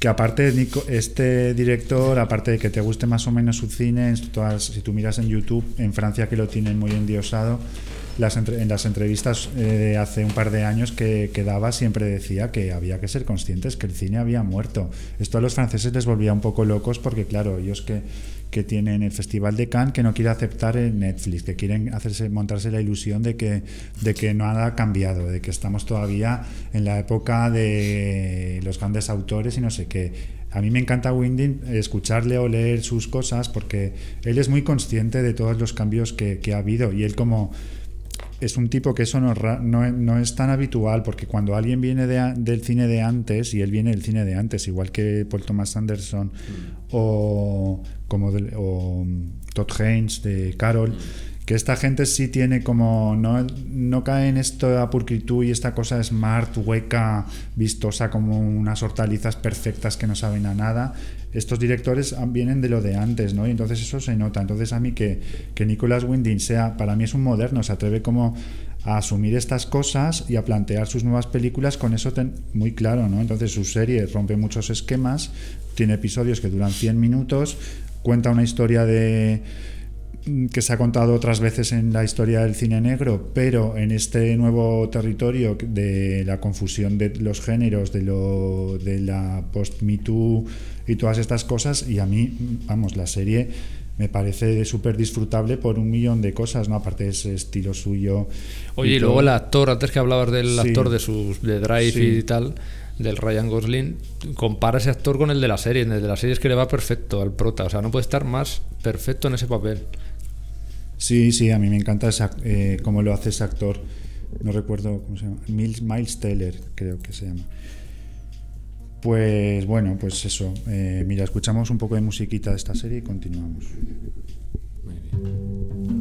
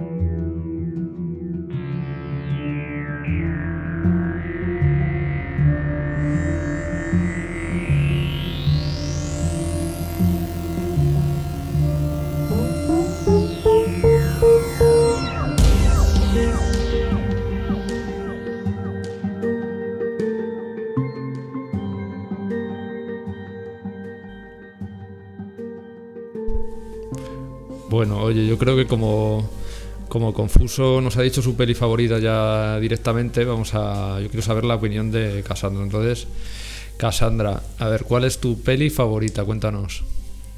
Percibo el cine como algo bastante primitivo. Sin embargo, creo que cada vez las películas que se hacen son mejores. Mi película favorita es Star Wars. El ascenso de Skywalker. Madre mía. Eh, pues muy bien, Cassandra. Pero si no ha dado tiempo casi a, ver, a verla, vamos. Ya, Ya, Pero pero bueno. Cassandra la ha visto ya. Ya. Pues bueno, pues es que pues muy bien, así pues nadie vamos a decir esta película, pero bueno, pues Cassandra está bien que la, que la haya dicho. A ver, tenía aquí apuntado como tres, tres estadios, digamos, diferentes de directores. Los, los que están, vienen del, del pasado, siguen en activo, pero vienen del pasado. Unos que vienen del pasado, pero ya est- están Se encajando bien en Ah. el nueva, la nueva realidad. Y luego los nuevos. Las ultracuerpas. Eh, bueno, sí. Esto ya lo veremos. Si son o no son ultracuerpas. Pero bueno, así que una manera de ver cómo ha sido la década es ver cómo todos estos clásicos, como decíamos en los 70, que los cineastas más eh, viejunos y demás empezaron ya a estar un poco descolgados, ¿no? Para ver cómo, lo, cómo han entrado en, en esta última década algunos directores, ¿no? Bueno, a mí me flipa, por ejemplo, que George Miller, que es el director de Mad Max, ¿no? Que nos haya hecho esta peli tan increíble que es la última de Fury Road. Yo creo que soy el único fan de esta peli aquí. Ah, yo no la he visto. ¿No la habéis- Yo, Joder, tengo que em- verla. Yo empecé a verla, me parece una basura. ¿Cómo se llama? Que no? Mad Max Fury Road, ¿no? Ah, la de Fury Road. Ah, yo sí me encanta, pero bueno, claro, claro, me encantó. La de Charlize Theron. Sí, la de Sí. Charlize Ah, sí, sí, yo muy a favor de esa peli. Sí. Yo vi 15 minutos y me aburrió tanto que la quité. Bueno, no, es que no es para ti esa película, ¿sabes? Ya, es, pues posiblemente no es para mí, pero me parece un coñazo. es como a mí me, sí, como si a mí me pone, yo qué sé, pues pues una de Sandra Bullock, ¿sabes? Pues no, pues no es para O la que ha dicho Cassandra. Sí, Hola, lo que que ha dicho Cassandra. Cassandra. Oye, yo reivindico eh, a Sandra Bullock. Yo no, yo la detesto. Vale, pues de estos eh, de Out of Time está Gus Van Sant, que, que es un director que nos ha gustado. Ultra cuerpa. Ultra cuerpa. Qué pena, porque, bueno, qué pena. A ver que cada director Bueno, también tiene su recorrido. Mira, con lo que Yo ha te- hecho ya. eh, cuando estrenó esta última que se llamaba No andarás muy lejos a pie o algo así, eh, me daba mucha pena. Ya, yo eso no quiero ni verlo. O sea, me daba no solo pena, me daba grima. O sea, de ver todo ese reparto que había juntado.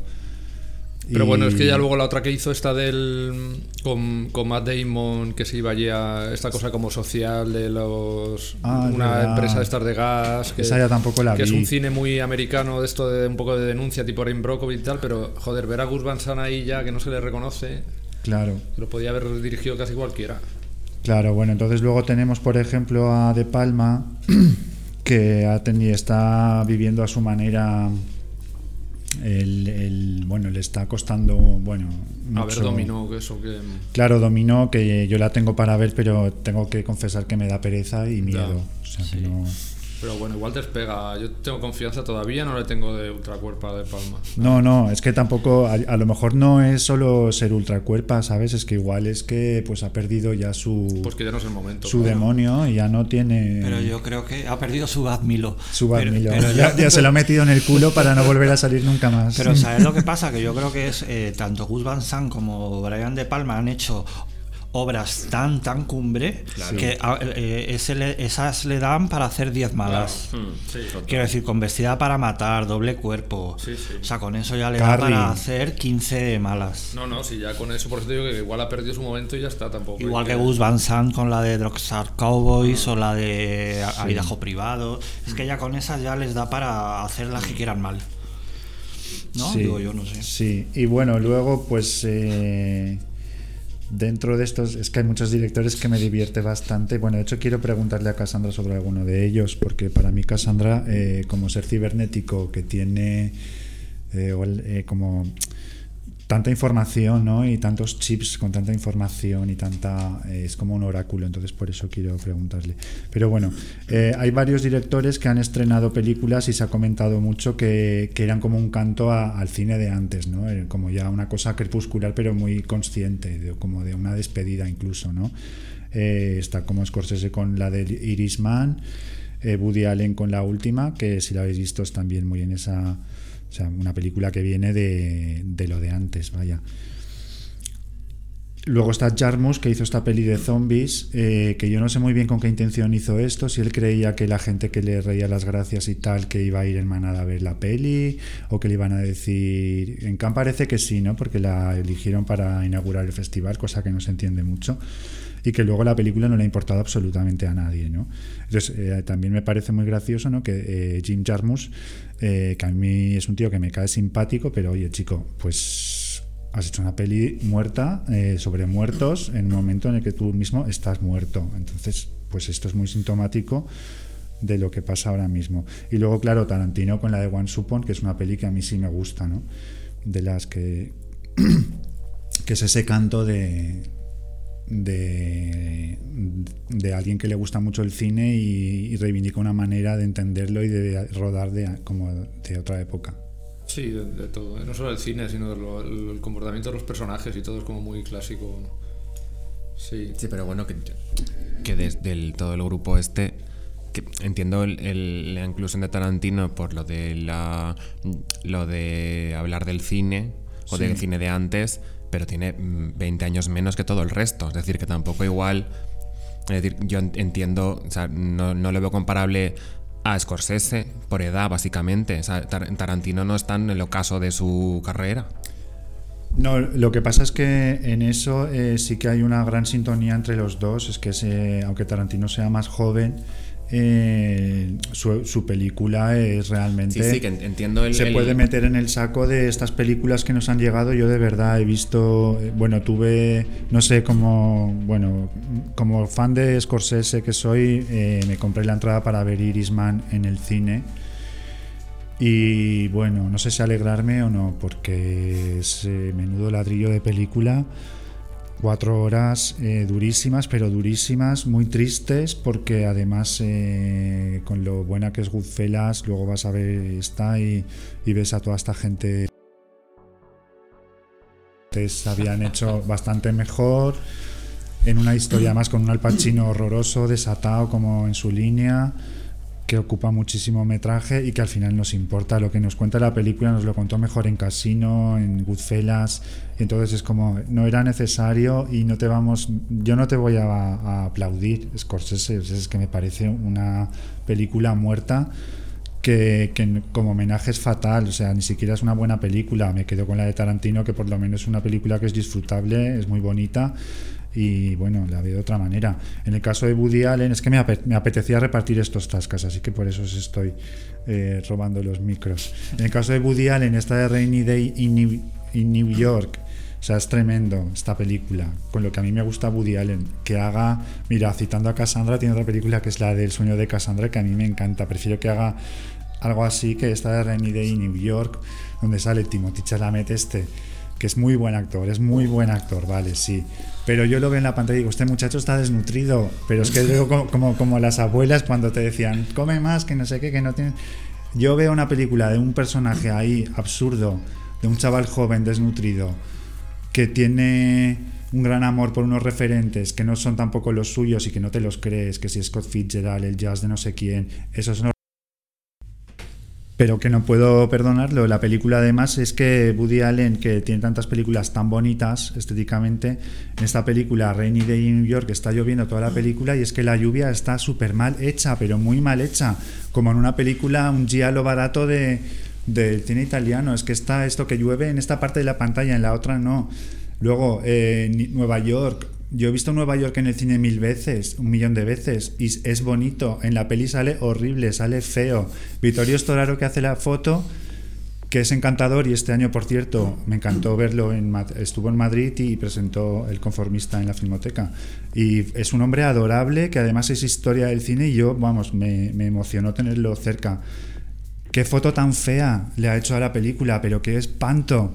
Entonces, todo esto de verdad, esto hay que tenerlo en cuenta. Estos directores que vienen de otra época tienen que tener cuidadito. A ver, mira, Cronenberg, por ejemplo, las pelis que, bueno, está muy bien, o sea, técnicamente y todo está, está muy bien, no han caído en eso. Yo creo que no caerían en eso. Cronenberg sigue haciendo lo suyo mm. y, y la verdad, y luego encima conecta con autores, conecta con Don Delillo en la de, en la, de la limusina, en la de la de Cosmópolis y, o sea, coge muy bien y Maps of the Stars ese guion le va al pelo también, o sea, está muy todavía en la en la onda esa, aunque al final lo que está contando es un poco lo mismo, es un declive total, tanto en una como en otra. Mm. Un, en fin. Eh, está contando, eh, son todas muy cronenberianas, porque aunque sea un guion de otra persona, el caso de Maps to the Stars. Le va al pelo. A él, él siempre habla de grupos eh, que están muy alienados porque se deben como a una creencia que comparten es como lo de la nueva carne, no es otra cosa que eso. Sea videojuegos, sea rollo vídeo sadomaso. Aquí en este caso son estrellas del cine que comparten unas neuras y, unas dependencias, todos, que son las, las los, los, une a todos mucho. Y yo eso lo veo súper cronenberiano y tienen unas, una parte de las quemaduras y todo este rollo, ¿no? Pero que en ese aspecto Cronenberg es mucho más fiel a su visión de las. Bueno, Woody Allen también, claro. Bueno, entonces a ver joven sí le salvamos, ¿no? Sí, a ver joven. sí, vamos a Salvamos a Cronenberg y a ver joven, por sí, ahora. Ah, sí. Bueno, y por ejemplo, otro caso que daría para otro episodio es el que pasa con Spielberg, ¿no? Que ha sido un director como tan decisivo y que ahora realmente al mundo le importa muy poco lo que haga Steven Spielberg. Oye, encima está haciendo West Side Story. Otra vez. Ya, pero es que igual. Qué coñazo. Yo, me, pasa un poco con esto de, de si entiendo lo de salamos a este y no salamos a aquel, o sea, lo entiendo.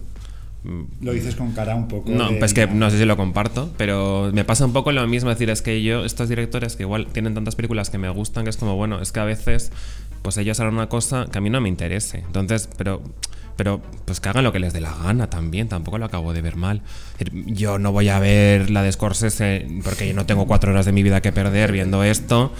Eh, la de última de Woody tampoco la he visto, pero bueno, la podría llegar a ver, tampoco me pasaría nada, pero tampoco es que diga, ay, pues qué ganas. No, también es verdad que cuando me, hago la listita de la, de la década, Eh, sí, sí, sí, sí puse Blue Jasmine porque me gusta un montón. O sea, es que también.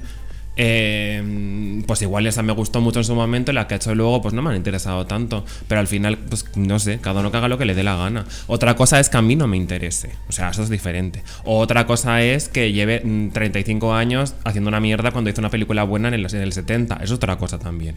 Pero que al final es como mm, Pero, pero que sí, que sí, que entiendo lo que quieres decir, pero cada uno tendrá su opinión y tengo la mía. pero que ya lo ha dicho Julio, ¿no? Que, Sí, que- claro, claro, que yo se toda lo esta perdono. gente ha hecho pelis tan buenas que, bueno, pues que, eh, que les vamos a perdonar muchas Claro, cosas claro, y nos sí. quedamos con las antiguas. Lo que pasa que lo de Woody Allen, me- tú me lo dices porque tú no la has visto. Yo no la he visto, no la he visto. Pero es que es muy fuerte, Que ¿sabes? sí, que sí, no, no, sí lo entiendo todo, o sea, pero que es verdad que yo no la he visto porque igual tampoco me interesa mucho verla ahora mismo.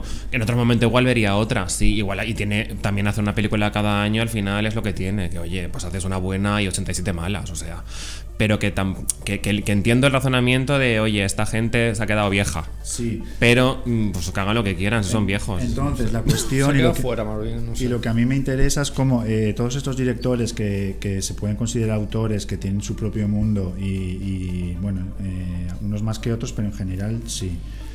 Sí. Y que, por ejemplo, algunos se mantienen fieles a eso, ¿no? Les salga bien, mejor o peor. Y luego está el caso de David Lynch, que es un director que a todos nos encanta, creo, ¿no? Mm. Y que con esta está otro de estos que Cronenberg, por mucho que esté acertando, eh, o sea, en taquilla le va fatal, eh, Claro. no tiene ningún proyecto en perspectiva. Y David Lynch también está en una especie de limbo, porque la- el cine que él hace hoy día no es muy. Claro, pero es- que yo sí que la diferencia es que, es que claro, pues Cronenberg pues no irá bien en taquilla, pero tú tienes unas películas más o menos recientes que te pueden gustar. O sea, vale, David Lynch a todos, sí. A David Lynch todos nos gusta, pero ¿cuánto tiempo hace de eso? Nah, yo creo que se ha retirado ya de. O sea, Sí. yo desde luego que, que aquí venga la absurdez de en las listitas estas de revistas y no sé qué, vamos a poner eh, la Twin Peaks, la, la última, como madre mía, que obra de arte, es como, hombre, pues, pues, pues, pues muy bien, pues quedarás estupendamente, pues genial todo. Pero a ver, eh, no la has visto. O sea, súmelo, di que te gusta, pero no la has visto. Porque, oye, es que no se puede ver. ¿Y David Lynch cuánto hace que no hace una película que te parezca bien? O sea, una vida. Sí, Pues Mulholland Drive, ¿no? sí, igual. Yo creo que es la última, así más. ¿Cómo vamos? No, yo creo que él se ha, como que se ha retirado. Sí, a ver, que es de- evidente que, que es como le ofrecieron una pasta y dijo, venga, pues voy a hacer esta serie porque me han dado aquí un dineral que me viene muy bien para la meditación y para hacerme los viajes Pero por todo el mundo contando mi, muy- co- mi, mi mierda y pues mira, hago esto, hago lo que me... Que también, oye, mira, oye, oye sus huevos de colar esto y que te lo paguen, también te digo. Porque al final es un videoarte largo que podía estar en cualquier museo, pero que... Que, que, oye, no lo coláis en la lista porque no puede ser. Voy a preguntarle a Cassandra sobre un par de directores que me viene ahora a la mente. A ver, Cassandra, eh, a mí hay un director que a mí me, me, me parece, vamos, eh, una cosa muy increíble porque es capaz de lo mejor y de lo peor, ¿no? Y que está bastante perdido desde hace seguramente muchas décadas. Que este es Ridley Scott. Entonces yo quiero saber qué opinas de Ridley Scott. De los clásicos es mi director favorito.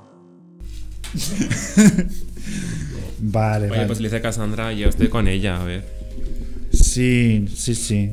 Claro, y antes ha dicho la de Star Wars y ahora dice esto. Y pues bien, muy, muy, muy interesante. Y otra cuestión es, eh, ya entrando en los directores que están entre lo viejo y lo nuevo, Lars von Trier eh, estrenó este año la de The House That Jack Built, ¿no? Se llama así. Que está, sí, que está en muchas listas de lo mejor del año, ¿eh? Por cierto, Y en- desde mi punto de vista es una película que la- a la gente le importó bastante poco, teniendo en cuenta lo que ha sido Lars von Trier, ¿no? que cada película que llegaba todos la esperábamos con, con, muchas, con muchas ansias. Bueno, no sé. verdad. Bueno, tú igual no, y la de Nymphomaniac eh, intenté verla y bueno, vi la primera parte y la segunda ya. Pues que ¿Qué opinas, mismo. Julio, tú de... A mí me gusta la de Melancolía mucho. Ah, sí, esa también me gusta mucho, de hecho esa es de esta década, creo. Pues Melancolía me flipa, me flipa Kristen Dunst mucho y aparte la segunda, como la segunda parte esta que tiene ya de- del fin del mundo me flipa y la secuencia final es increíble Sí, para mí. Sí, sí. O sea, de lo mejor de, de es mucho verdad, tiempo. sí. Justo es reconocer eso, sí, sí, sí. Y Oye, bueno, entonces yo le quiero preguntar a Cassandra que qué opinas, qué opinas Cassandra de, de, la- de las von Trier. Sus patéticos intentos de provocación me resultarían conmovedores si tuviera capacidad de empatía. Pero qué maravilla, Cassandra. Cassandra se, Es se que es un genio, Cassandra. hace unas pausas ahí. pero- Sí, Cassandra tiene una- hace como sus pasos dramáticas de ella misma. Vamos, que lo que he dicho yo del final de, la, de melancolía me ha rematado Cassandra diciéndome eso. O sea, me, me lo puedo meter por el culo lo que he dicho. Pero de todas maneras, Melancolía no es de estas películas que él hace de, en plan, voy a provocar al Claro, yo creo que lo dice más por la última. Eh, ¿no? Cassandra lo dice por la última y por Nymphomaniac. Ya, por, es. por estas cosas de voy a poner a esta chica que es monísima en el restaurante como que se mete un montón de cucharitas en el coño y luego se levanta y se le caen todas. Estas cosas como, ajá, Ah, ya. como, ah, qué gracia. es Muy que, guay. a ver, ¿a quién le importa las von Trier también? Es que, a ver... no, que- no. No, Oye, que- pero, pero... Sí, sí, a mí parece... me- Mira, lo que más me interesa de las von Trier es lo que acaba de decir Cassandra. o sea, es Claro, pero Su es que mejor obra. Hay que tener en cuenta que, por ejemplo, esta última están, ya lo he dicho, en casi todas las listas de, de esto de lo mejor del año. o sea La, que- la gente es muy falsa y muy ultracuerpa. Es- esto para empezar. Entonces, eh, bueno, vamos Bueno, a ver. pero todo esto al final eh, eh, es como un, ca- un camino que nos llega a hablar de Almodóvar. Ah, por supuesto, Almodóvar está aquí en- entre los que están out of time. Eh, sí. Porque, Sí, porque este- que en no- este podcast ha hablado mucho de Claro. dolor y gloria, también hay Que que, a mí- reconocerlo. Que a mí es una cosa que me da rabia, porque no quiero darle tanto protagonismo a esa película. Ya. Pero bueno, sí que como tampoco hablamos en el repaso este que hacemos nada de cine español, pues bueno, pues simplemente decir que nos le metemos en el saco de, de lo que nos ha Sabes que hablar de cine ¿no? español a veces es un poco complicado también. o sea, Aunque bueno, creo que a Julio le, a Julio sí que le gusta un poco más. Dolor y Gloria sí me gustó. ¿Ves? La verdad que sí. A mí hay cosas que me gustan también, ¿eh? O sea, que reconozco que, la- que- que no- no- ya lo dije aquí también, creo, la- una de las veces que vine, pero que, mm, que no, no entiendo la euforia. Entiendo la euforia con ciertas cosas, porque me parece que Banderas está muy bien. No entiendo la euforia generalizada como si esto fuese eh, eh, el advenimiento de Cristo, tercera parte, pero, pero a mí hay cosas que sí que me parecen que, que, que que están muy A mí bien. también. Ahora, desde luego, ¿la pondría en la mejor de la década? No, pero es que tampoco pondría ninguna de esta década de Almodóvar. Ese es el problema al final. Que, que, que con las que pienso, ah, pues esta, ay, pues es que es de 2000 algo, no, no de antes de 2000, después de 2010. Pero bueno, por decir algo a favor, esto que decíamos de los directores que ya han hecho.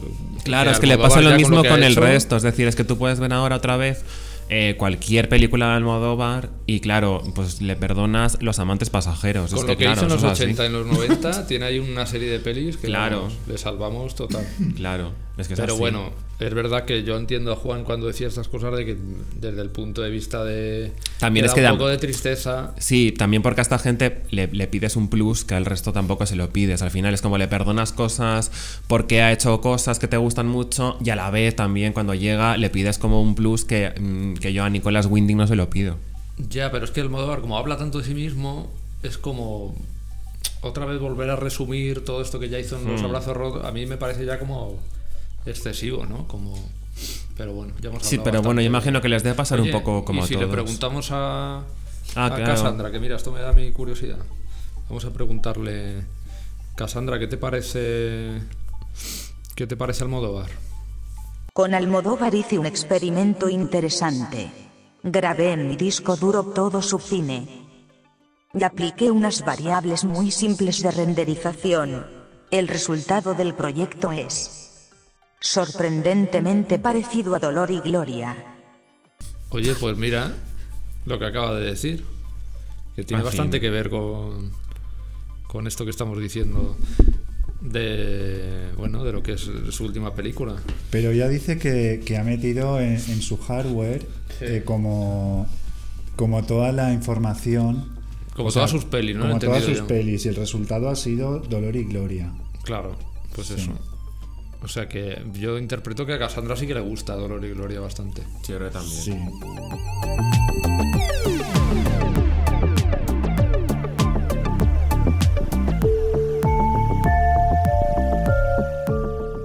Vale, pues venga, eh, vamos a seguir así como repasando cosas que nos gusten. Yo, em, a ver, no son mis películas favoritas de la década, pero sí son mis favoritas quizá dentro del género. Que a ver, esto quiero saber yo la opinión de Julio, que es también muy de género de terror y tal. La cabaña del bosque, ¿qué te parece? Me encantó esa película.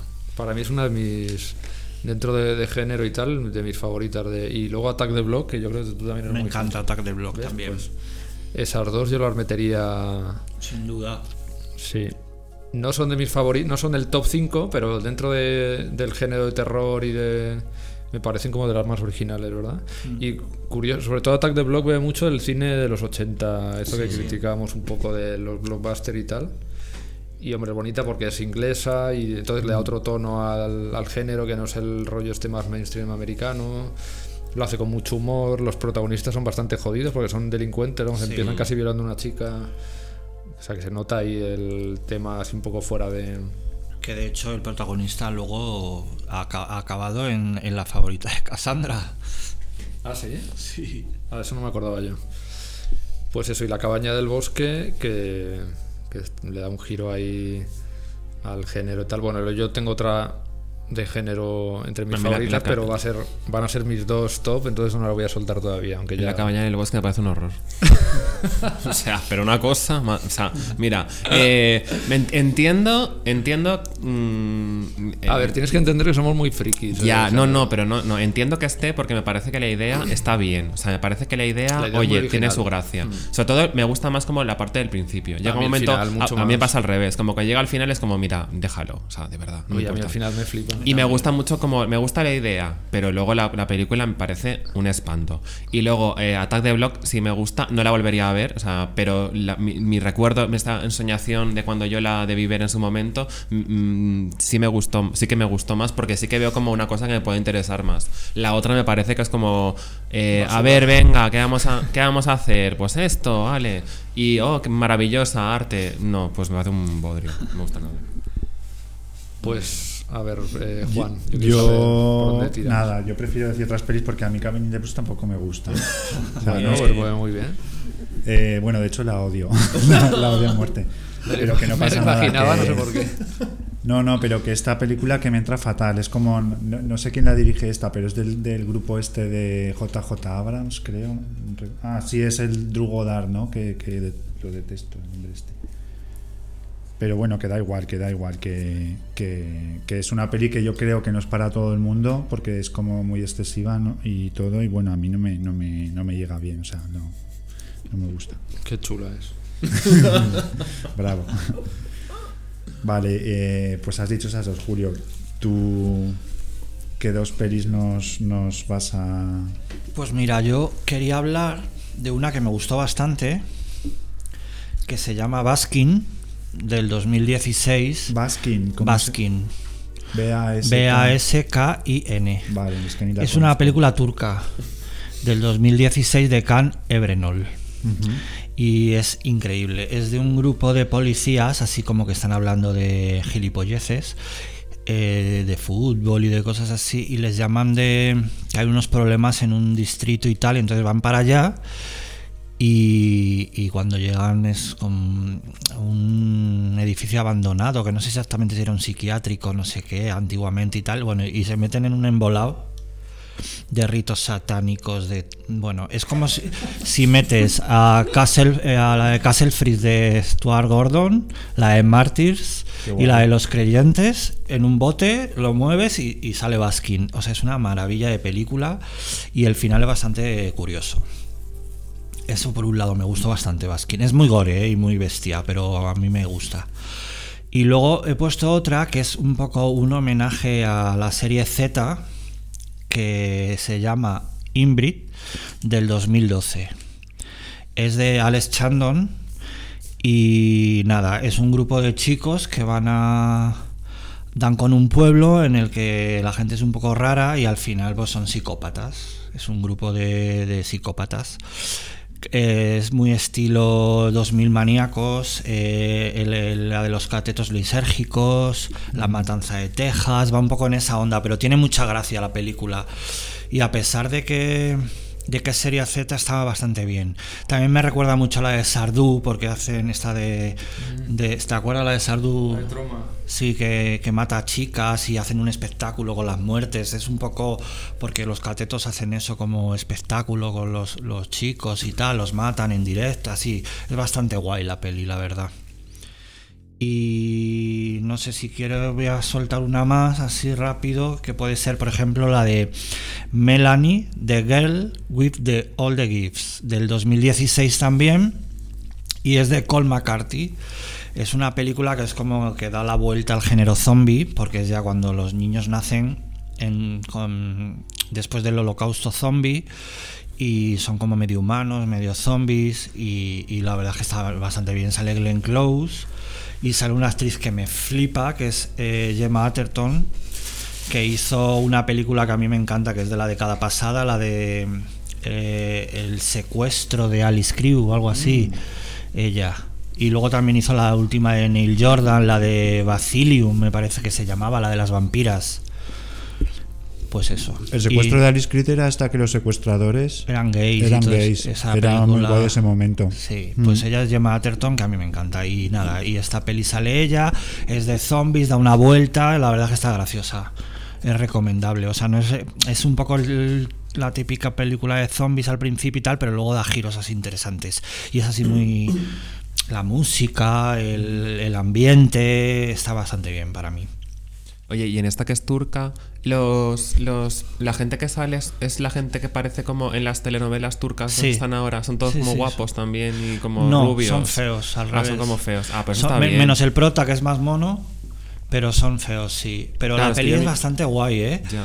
Y sobre todo el momento, ya te digo, cuando empiezan a descubrir todo el tinglao, que es muy el rollo Martis, así como gente torturada y, y todo eh, muy guay. Luego es una secta todo, que quiere conectar con otro mundo y unas movidas que se meten los pobres turcos. Además que son, mola mucho porque ellos son como los típicos policías, así como en plan el, el prototipo de policía.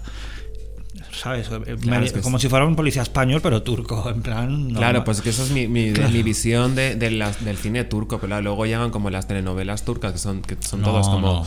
una cosa son- escandalosamente rubios, guapos, No, que no. parecen nórdicos, y es como, hombre, no sé, yo no, No, me no, imaginaba no. el cine, la, la- la televisión turca así, la verdad. Aquí Tampoco son- me imaginaba la española o la italiana, me refiero, que es como de repente hay unos dioses eh, nórdicos que no acabo de entender. No, no, esto es muy, muy lo que crees. No, entonces me parece bien.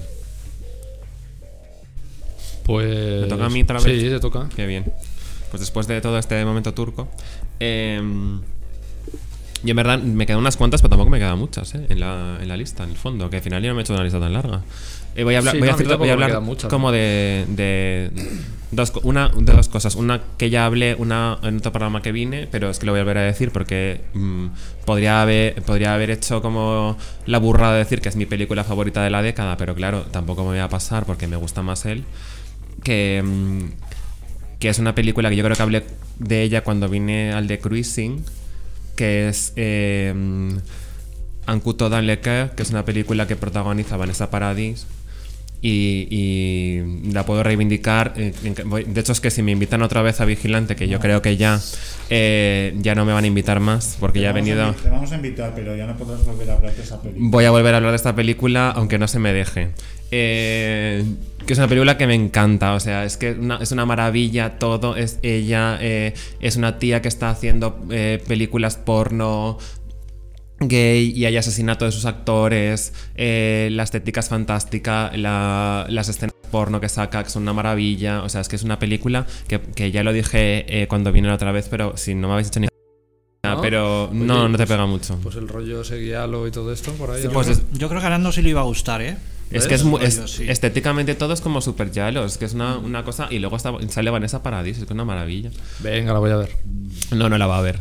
Eh, Entonces, esta que la, la puedo recomendar todo el rato. Y, y luego, en verdad, si, si, si pienso en 2010 en una actriz que, que, que, me, que, me, que me encanta y me ha encantado, y lo dije antes, Isabel Huppert. Si pienso en un director que me, que me ha encantado y que podía haber puesto casi todas sus películas eh, en la lista es François Ozon, que, que, que me empecé a poner mm, en la lista un montón de películas y me di cuenta que tenía como cuatro suyas y decidí quitarlas. A ver, a me ver, ¿cuál parecía- vas a decir? No, a ver, eh, puedo decir cualquiera, ¿vale? Sí. Voy a decir Frank, porque me encanta. Vale. Pero podría decir casi todas las que ha hecho en esta década, Yo básicamente. voy a decir joven y bonito. Claro, es que esa, esa es Yo una también, maravilla, joven y claro. bonita. Pero a mí eh, Dan la Maison, la de la casa, me encanta. Ah, también, también me que es encanta. una maravilla Casi me también. gusta más es que- que es muy guay. Tenía, Yo tenía apuntada Dan la Maison, al final la he cambiado por Franz porque también me gusta mucho. Pero que incluso la de una nueva amiga también me encanta. Es, es que es una. A mí no esa, tanto, pero con Ozón es esa que no tanto, pero claro, es porque me- Román Duris me parece muy guapo. Entonces. Yo sí- eh, siempre le defiendo porque la verdad es que es un. pero claro, el, el- ¿cómo se llama el otro? ¿El amante doble se llama? el amante doble es una maravilla también. O sea, que es que todas, puedo, puedo poner todas las de la década en mi lista de favoritas. A mí me encanta François Ozon desde siempre. Mi favorita de la década suya es El amante doble. Me lo pasé tan bien viendo esa película. Es que es una, es una, es una locura todo el rato. no- lo que está, las imágenes, lo que está pasando, ellos, es que es. Pero todas, es que vamos, estaba repasando como las que he hecho de dos- de 2010 ahora y las puedo poner todas directamente. Pero al final, bueno, pues pon- pongo Franz por poner una y porque me gusta mucho también. France es una película súper reivindicable eh, que además eh, no se le hizo caso porque se es una película que se pasa de audaz y de sutil y esto al final lo pagas. La gente la ve y dice, ah, pues muy bien, pero es que no, han entendido nada. Y no, pero es una película que, que- que me alegra que salga en el programa porque está realmente bien. Entonces, eh, ¿confuso? No, eso, pues esa es mi aportación de, en esta ronda.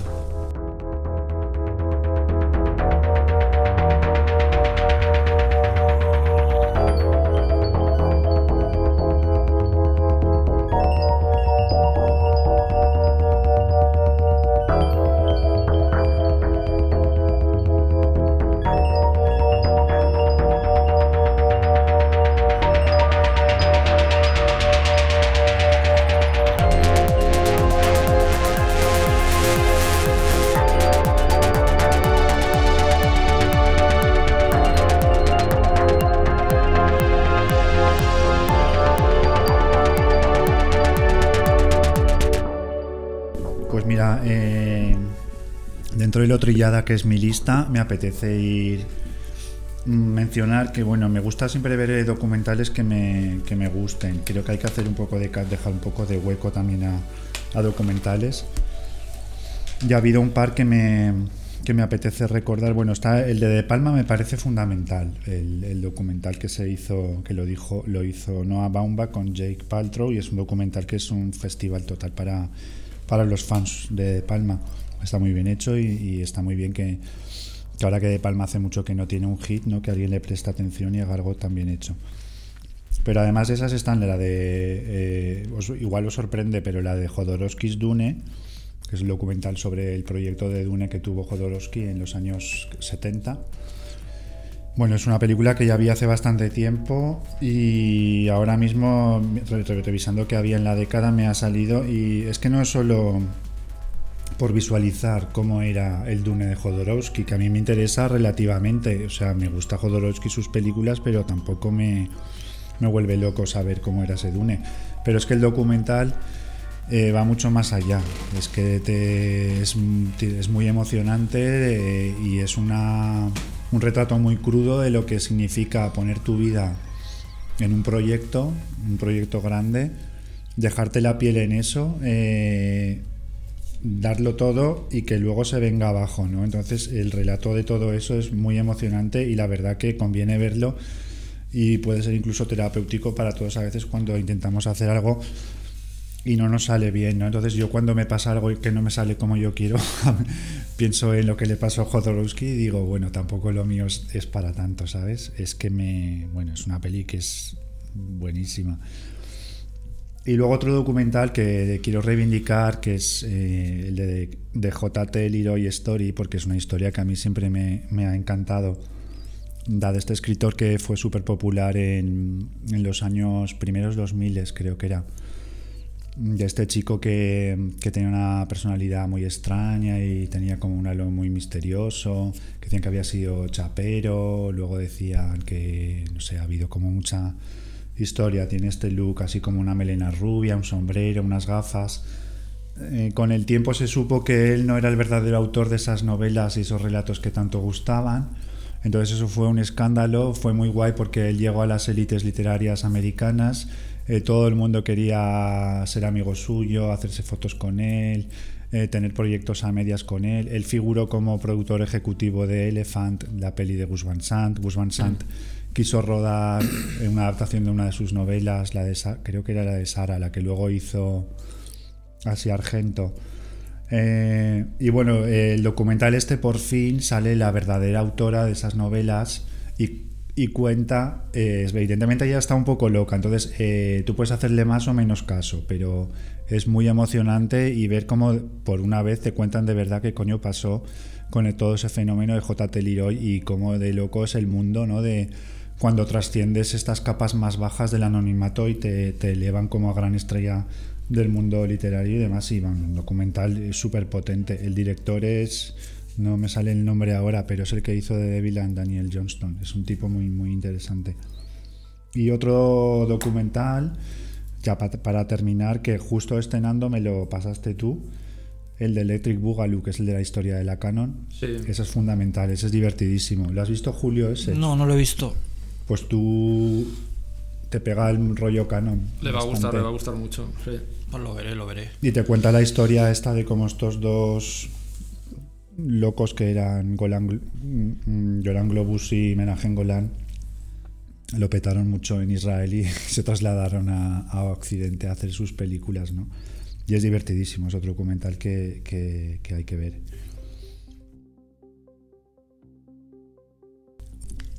Vale, Nando, eh, tu turno. Pues a ver, voy a, voy a seguir yo. Ya me quedan las últimas, ¿eh? tampoco he apuntado muchas.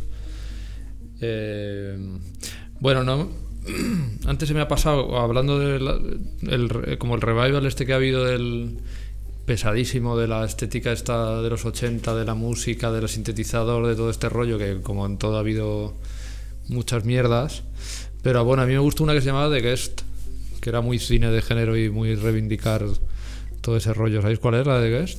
Hmm. Pues a mí dentro de todas esas, esa me, me parece de, de las más bonitas. Y luego no hemos hablado de, de David Fincher con Perdida. Yo pensaba que le vas a nombrar cuando has dicho antes lo de. Es que no está entre mis favoritas. Claro, sí, ya lo entiendo. Entre mis cinco favoritas, pero sí que la metería en el repaso Hombre, de yo, la, yo la he metido también en la lista porque me parece. Porque esa película. Me parece una maravilla. Sí. Y esa se la recomendamos a Julio, le dijimos que la viera y la ha visto. Y la vi, me encantó, claro. ya sabía Hombre, es que. Mil cosas, ¿eh? Tiene. Yo me había leído la novela antes de, ver la película porque es esta cosa de bestsellers y, y tenía como cierta curiosidad, pero la, bueno, todo el mundo la habrá visto, vamos, pero la novela y la película tienen un enorme giro. Y en el libro es como muy fácil verlo y me, me daba curiosidad como cómo lo, iban a hacer en la película y se parece muchísimo, pero la verdad que funciona muy bien. Y eso que a mí Rosamund Pike tampoco me parece ni una ni una gran actriz ni me interesa mucho, pero la verdad que la película pues es aquí está, aquí está, espléndida, o sea, y luego es que claro, tiene muy mala leche esa película, que es lo que me gusta a mí aparte de lo evidente que es la visión esta que hace de estos matrimonios asquerosos mm, de, la, de Estados Unidos, de los suburbios. Como absurdos, que es mm. más como muy tonto y bueno, toda esa cosa. También es verdad que los protagonistas están súper bien elegidos. Claro. Es como una pareja protagonista que yo, mm, si me los ponen como reclamo para una película, no voy. Tú piensas un cuñado random y Claro, y te, sale Ben Affleck. Pues pues te sale la cara de Ben Affleck, es que es muy alucinante. Y todo ese comienzo en esa casa como enorme y horrible, como fea, que con esa estética tan de ahora, de, que todo esté perfectamente. Claro. ¿Sabes? Pero luego es verdad que Ben Affleck lo hace tan bien. En los momentos estos cuando tiene que hacer las ruedas de prensa y todo eso, está, está tan bien hecho. Es que es una muy guay, muy guay. Y yo creo que, que tú también la tienes Es muy puñetera la película, creo que me gusta a mí. Sí, a mí me parece muy, muy entretenido todo el plantel de secundarios. Sí, también. Me alucina. Las presentadoras de televisión. Es muy guay cuando va a hacer como las entrevistas. Los padres de ella. y la que vive en el. La hermana. la hermana. se encuentra con ella cuando escapa. Exactamente, y, esa es increíble, esos dos, es verdad. Luego está la hermana, que es como asquerosa, pero a veces lo más. muy bien, muy bien.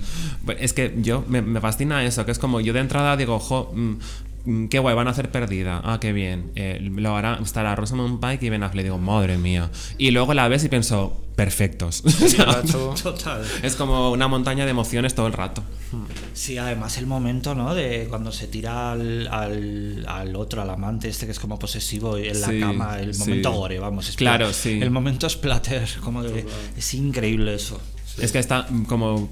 Bueno, y, el- y toda la parte del final. Claro, o sea, claro. cómo recupera otra vez toda esa todo ese cinismo y esa en plan Sí. ya esto no tiene solución o sea estáis Claro, claro, que es como que a ser a unos estar- random y claro, unos asquerosos que lo que sois. Claro, es que hay un, hay un infierno mayor. Es- te lo mostrando Claro. el infierno final. Claro. de- Sí, de que es todo como, mundo aquí de- tenéis todo esto. claro De la sonrisa profiden Claro. en la foto con tu barbacoa con amigos iguales que tú. es esta cosa que se ve ahora mucho en Navidad en la que a mí Navidad me encanta tengo que decir también ¿eh? que no lo voy a Hmm.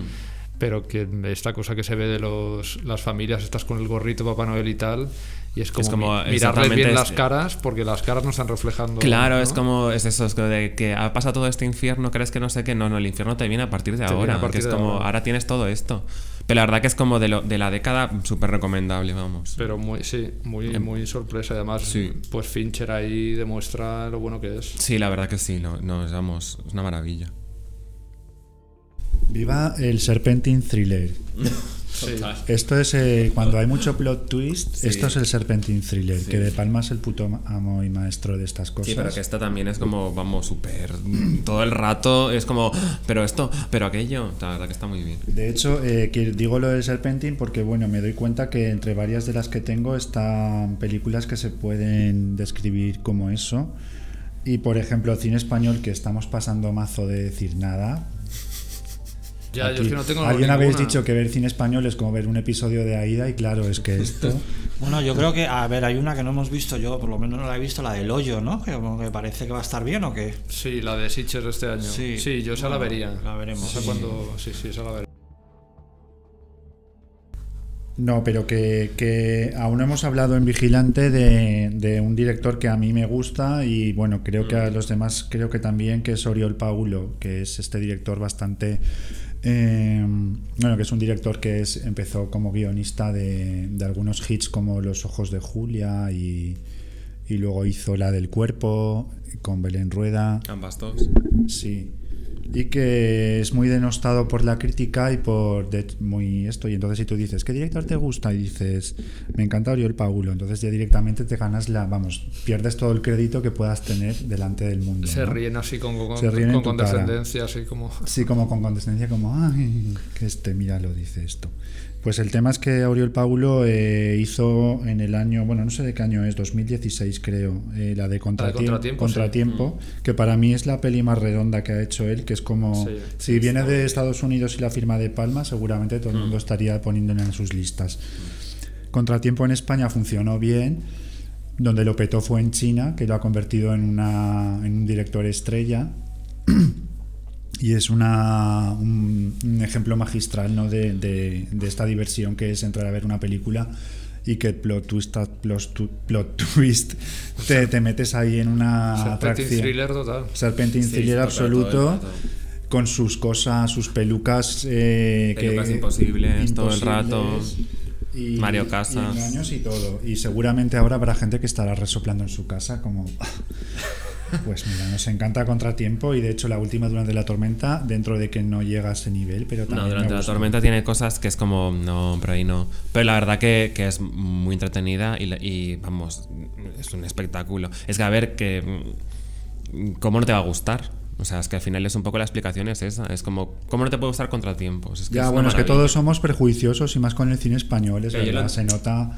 Eh, yo mismo a mi sobrino que le gusta el cine y tiene 16 años, eh, le pregunto por cine y en algún momento me dice, ay, es que el cine español es tan cutre, que digo, mira, esto es lo que decíamos nosotros cuando también teníamos 16 años. Hmm. Y es, es- es- y bueno, nosotros pues aquí, bueno, yo diría también Las Brujas de Zugarramurdi, que me gusta mucho esta peli. no sé. A mí me encanta también la bruja. Sí, a mí las brujas me parece. de- yo si me tengo que quedar con una de la década, antes que las que contratiempo me, que- me quedo con las brujas. Y Me la parece de- que es una maravilla. ¿La del bar os gustó? Yo no la he visto. Yo tampoco. No está mal, ¿eh? La verdad. ¿Y sabes cuál me gustó? Que creo que entra en la década también, Musarañas.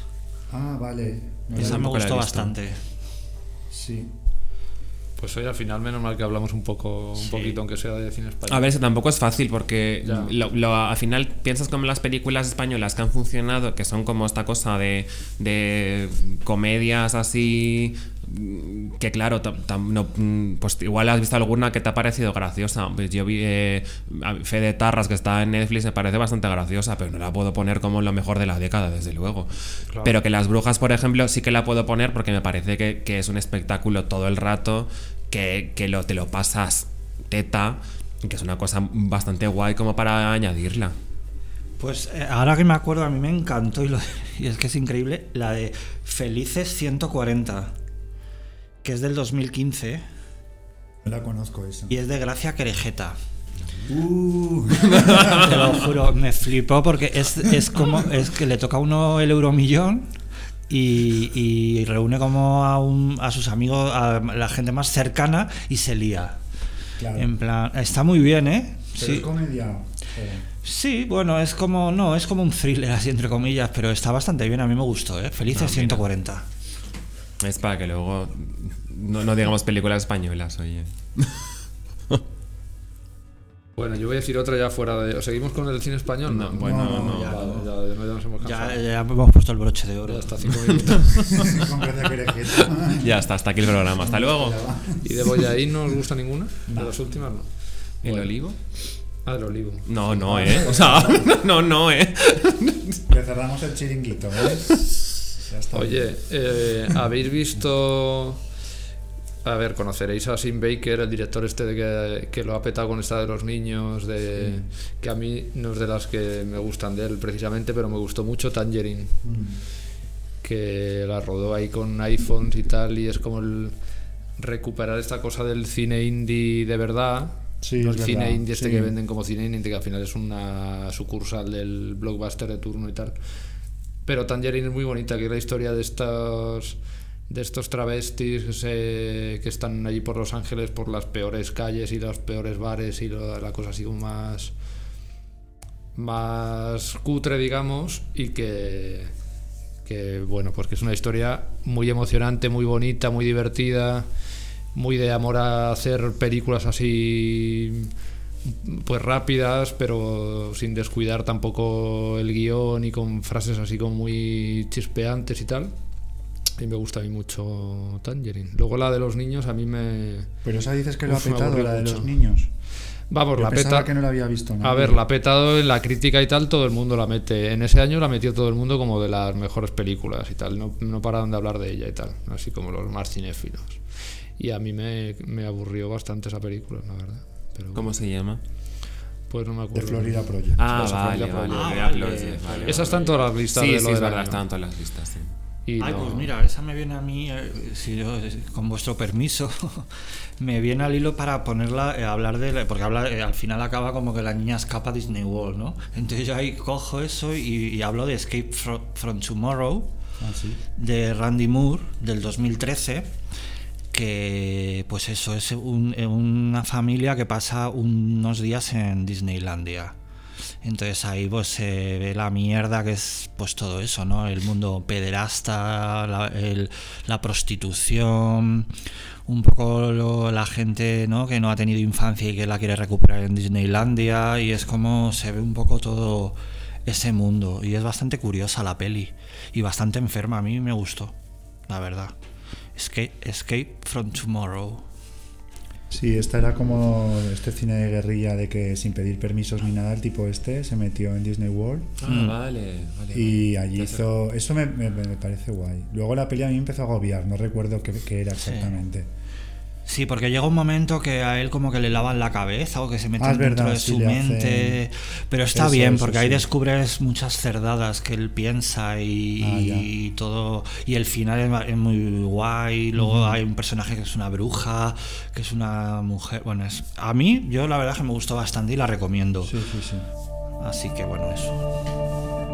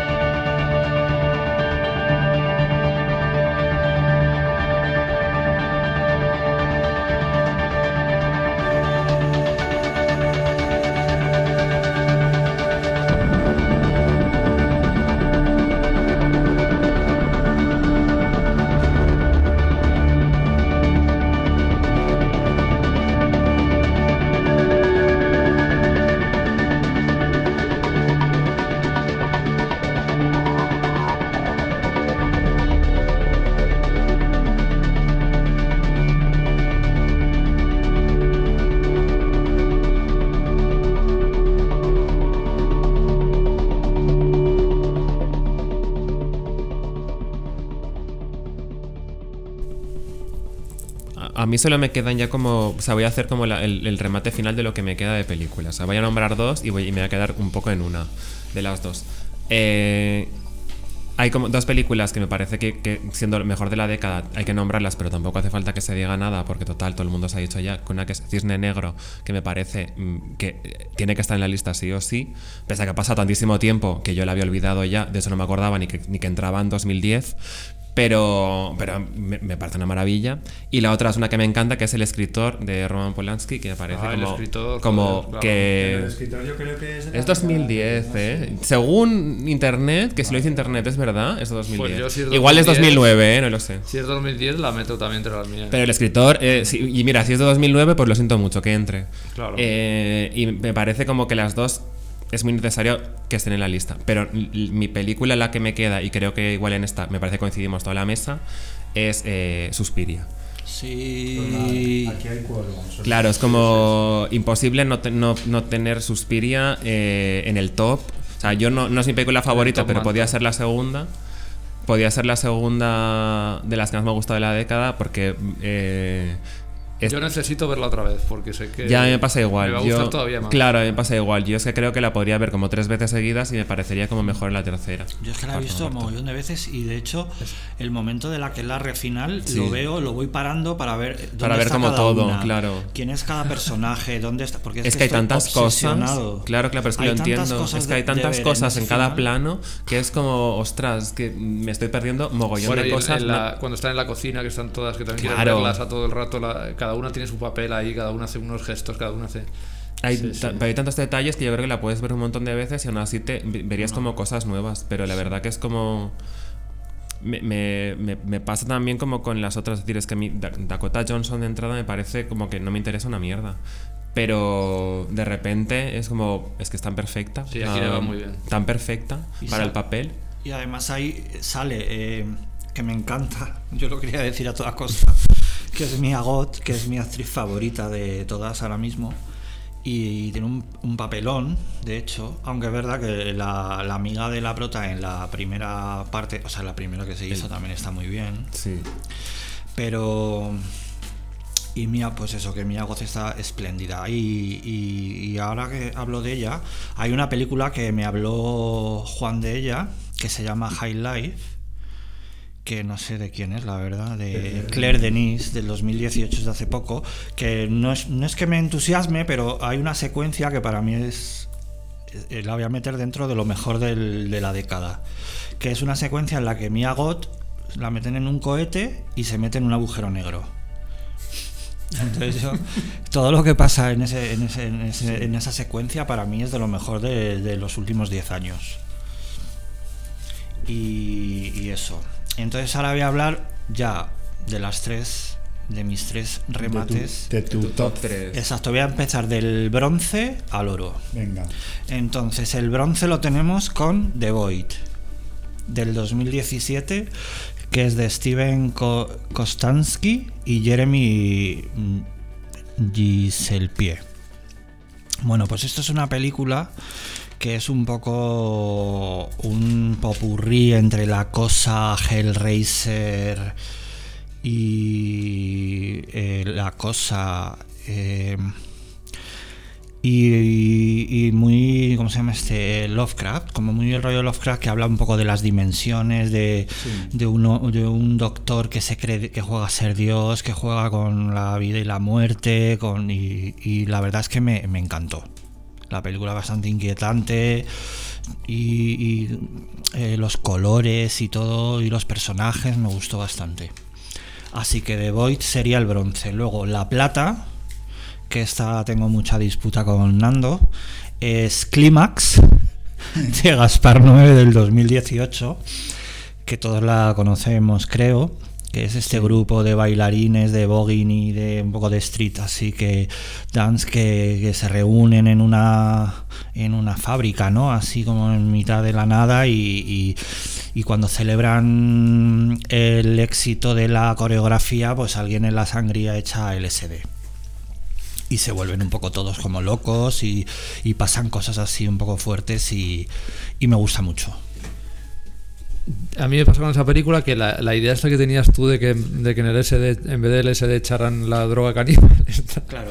eso me hubiera encantado a mí, porque hubiera sido una peli de género. Es que yo cuando oí hablar de climas, eh, se eh, a mí me comen- no sé quién me contó que era con la droga caníbal, que hubiera sido ya el remate, porque, pero bueno, el LSD no está mal, aunque está un poco de moda ya, pero bueno.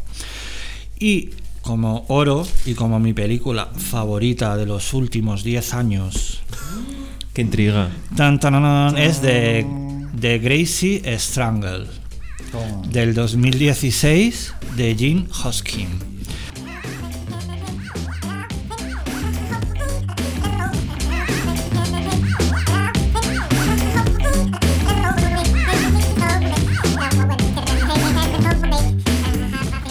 Que de hecho Juan, en un post que lo vi el otro día, la nombró también en su año como una de las mejores. Y eso la verdad es que me, me pone contento. Pues esto es una locura de película que no cuenta nada en realidad. O sea, es que es una cosa rarísima. Es nada, el estrangulador grasiento, padre e hijo que hacen tours así como de por la calle, ¿no? Como que enseñan dónde ha vivido los grandes cantantes y tal. Y el padre es un asesino. Y, y la banda sonora es espectacular, los actores son increíbles, la estética es maravillosa, Es muy incorrecta. es todo, es exactamente, es maravillosa. así que- choca, tiene un poco ese espíritu de Little Britain, pero Me encantó. llevado como al cine, de, además. Todo asqueroso, es como asquerosa la película. Es como el título le viene al pelo. De Gracie Strangler. Sí, a mí me gusta porque es que no encuentras ninguna película que se Así. acerque a algo Nada. como eso. Porque yo en todas he metido un poco, eh, ¿sabes? Se pueden comparar o te puedes hacer cócteles de otras, pero esta es única. Total. Me encantó. Pues bravo. Y hasta aquí mi aportación. Oye, pero no te vayas, quédate hasta No, no, me voy, me voy. Como está poniéndose la chaqueta y se va. Oye, ¿qué le queda? Que a mí me quedan 12.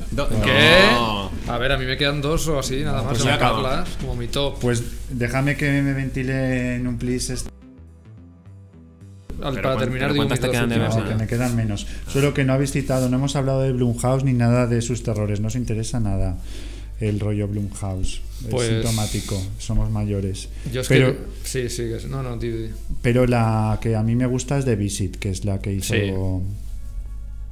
Sí, sí, es muy graciosa y es otra peli que es un cine comercial imaginativo que te sorprende y bueno, que tiene una cosa como muy de casi de debutante, pero y- y a mí me encantó, me lo pasé muy bien. No, y simplemente por mencionar algún blockbuster, salirnos un poco de... eh, no sé si habéis visto esta que hizo Tom Cruise en, en 2014, que es Edge of Tomorrow, Sí, al filo del mañana, No. creo que se llama. Yo creo que la he visto y no me acuerdo nada. Pues Yo es, sí como, es como un atrapado en el tiempo, Mm.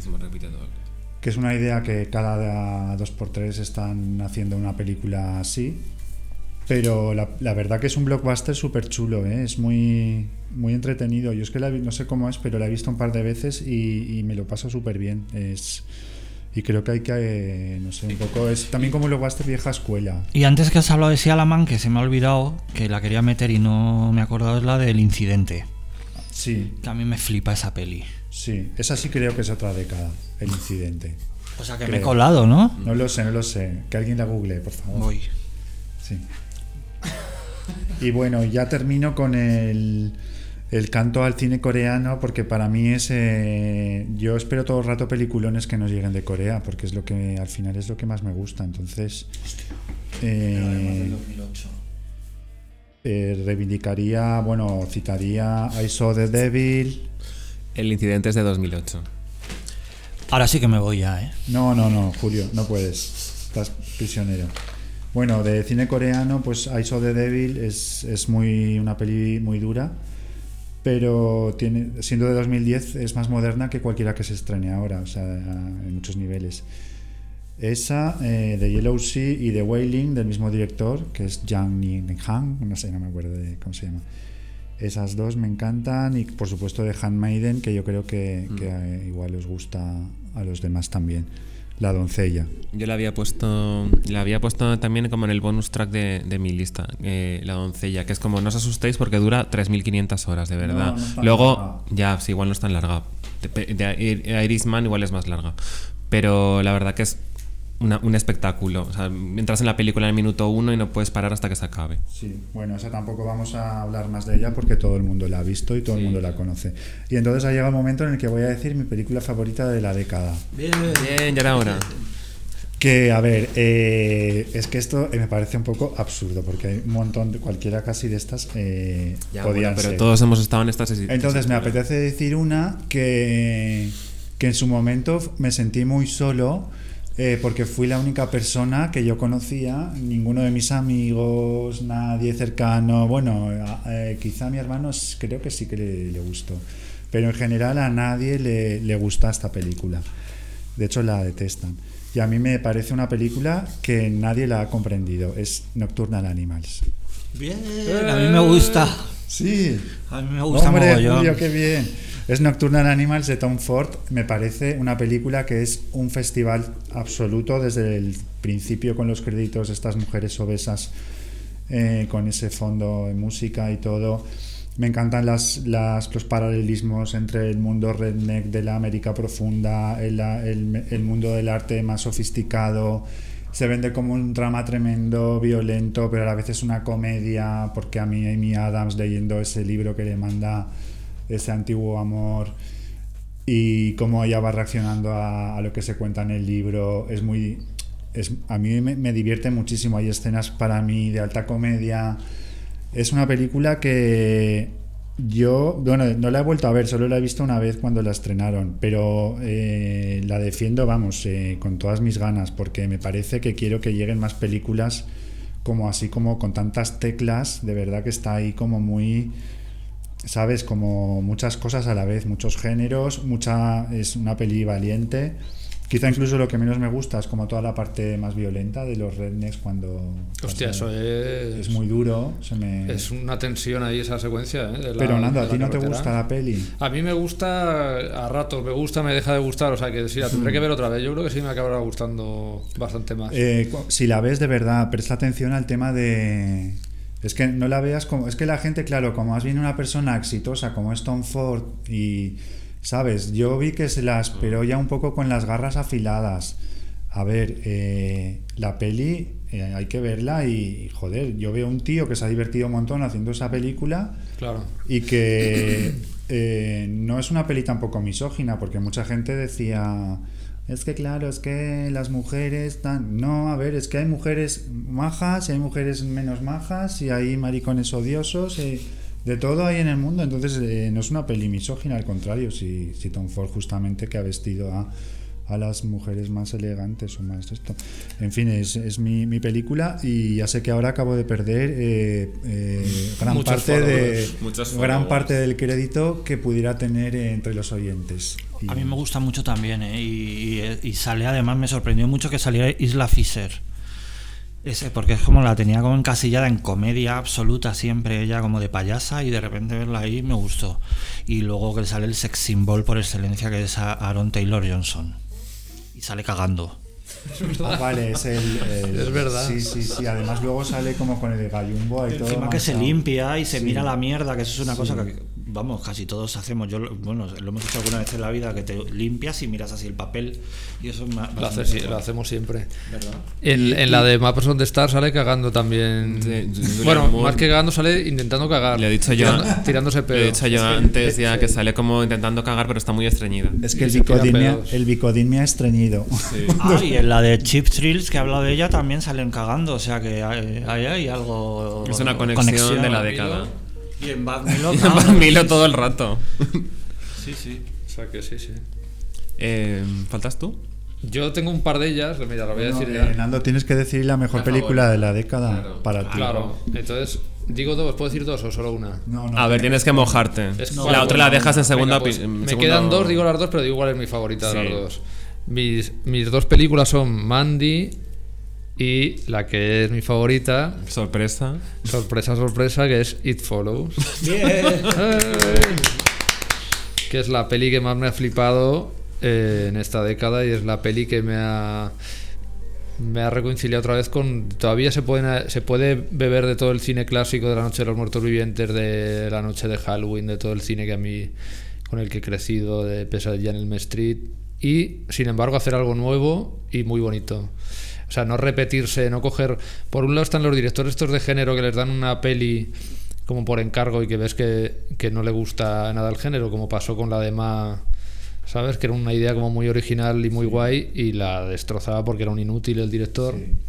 Y luego están los directores estos de género que con tanta referencia y con tanta... te sacan un poco de la película porque es en plan me metes 80, 80 homenajes por segundo y, y está bien, pero, mm, pero ya tampoco me hace demasiada gracia eso. Sin embargo, en It Follows yo creo que hay un equilibrio ahí bastante guay.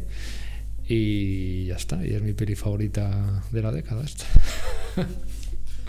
Pues muy bien. Pues muy bien. Y ahora tenemos que saberla de... No, y lo he dicho antes. No, ya a ver, me, ha mandado Cassandra en WhatsApp. eh, A ver, a ver, a ver. como le Cassandra. daba- dice que ella quiere que no le hemos preguntado cuál era su director favorito, que se ve que tiene uno que le encanta y que quiere decirlo. Vamos a ver, Cassandra, ¿cuál es tu director favorito? John Favreau. Oye, ¿y ¿quién es este...? Yo no sé Eh, quién es. Bueno, pues John, John Favreau es un, es un director de estos de que ha hecho... ¿Tú sabes quién es? ¿A que ¿No? no? No sé, yo no tengo ni idea.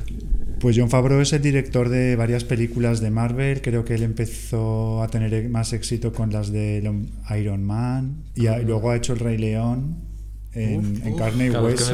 yo no he visto ninguna. Y a ver, estoy mirando en IMDB qué más tiene y veo que es el productor de, de Mandalorian, de esta serie. Pues este es el, Ah. el director favorito de Cassandra. Oye, y ahora le voy a preguntar otra cosa. Vale. Cassandra, que esto tengo curiosidad, luego lo comentamos. ¿Qué te parece la película de la que está hablando todo el mundo estos días? Por razones, yo creo que no se espera mucho, la, o igual sí se lo espera ya, la productora que está detrás. ¿Qué te parece Cats? Me gusta mucho Cats. Es una película que todo el mundo debería ver. Oye, pues esto es bastante radical, ¿eh? Cassandra es muy radical con su... Bueno, yo la veo muy, muy de su tiempo, a Cassandra. Eh, bueno, además es que lo de Catch es verdad que, que nos viene muy bien como broche a esta autopsia, ¿no? Porque que haya llegado justo en los últimos semanas, últimas semanas, y ha sido el cachondeo padre, ¿no? En, en todas partes, que haya regalado una ridiculez. Y bueno, con perdón Cassandra, pero que bueno, que la película eh, pues la, la vamos a tomar como un símbolo de, de toda, en esta autopsia de la década, como un símbolo de, de que cuando el cine comercial, eso, como decía Scorsese, que aunque haya hecho una mierda de película, dijo una cosa que estaba muy bien, que era que las pelis Marvel no era cine, sino que se parecía más, para él era como ir a un parque temático, ¿cómo se dice? Así, un parque temático.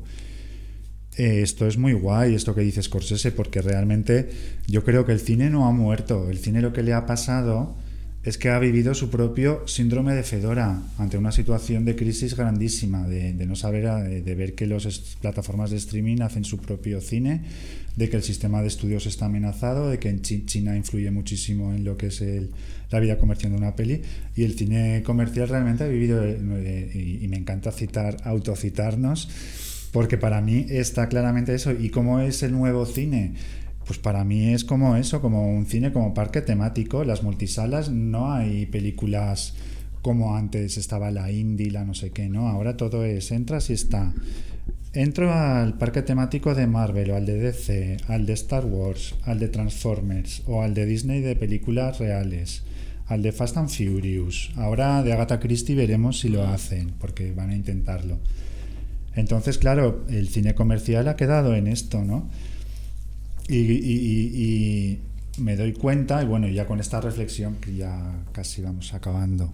Sí, ¿Os que parece un coñazo ya- que me miráis Que no, serio? que no. No, no, estamos escuchando- Estamos muy de acuerdo y estamos aprendiendo. Gracias.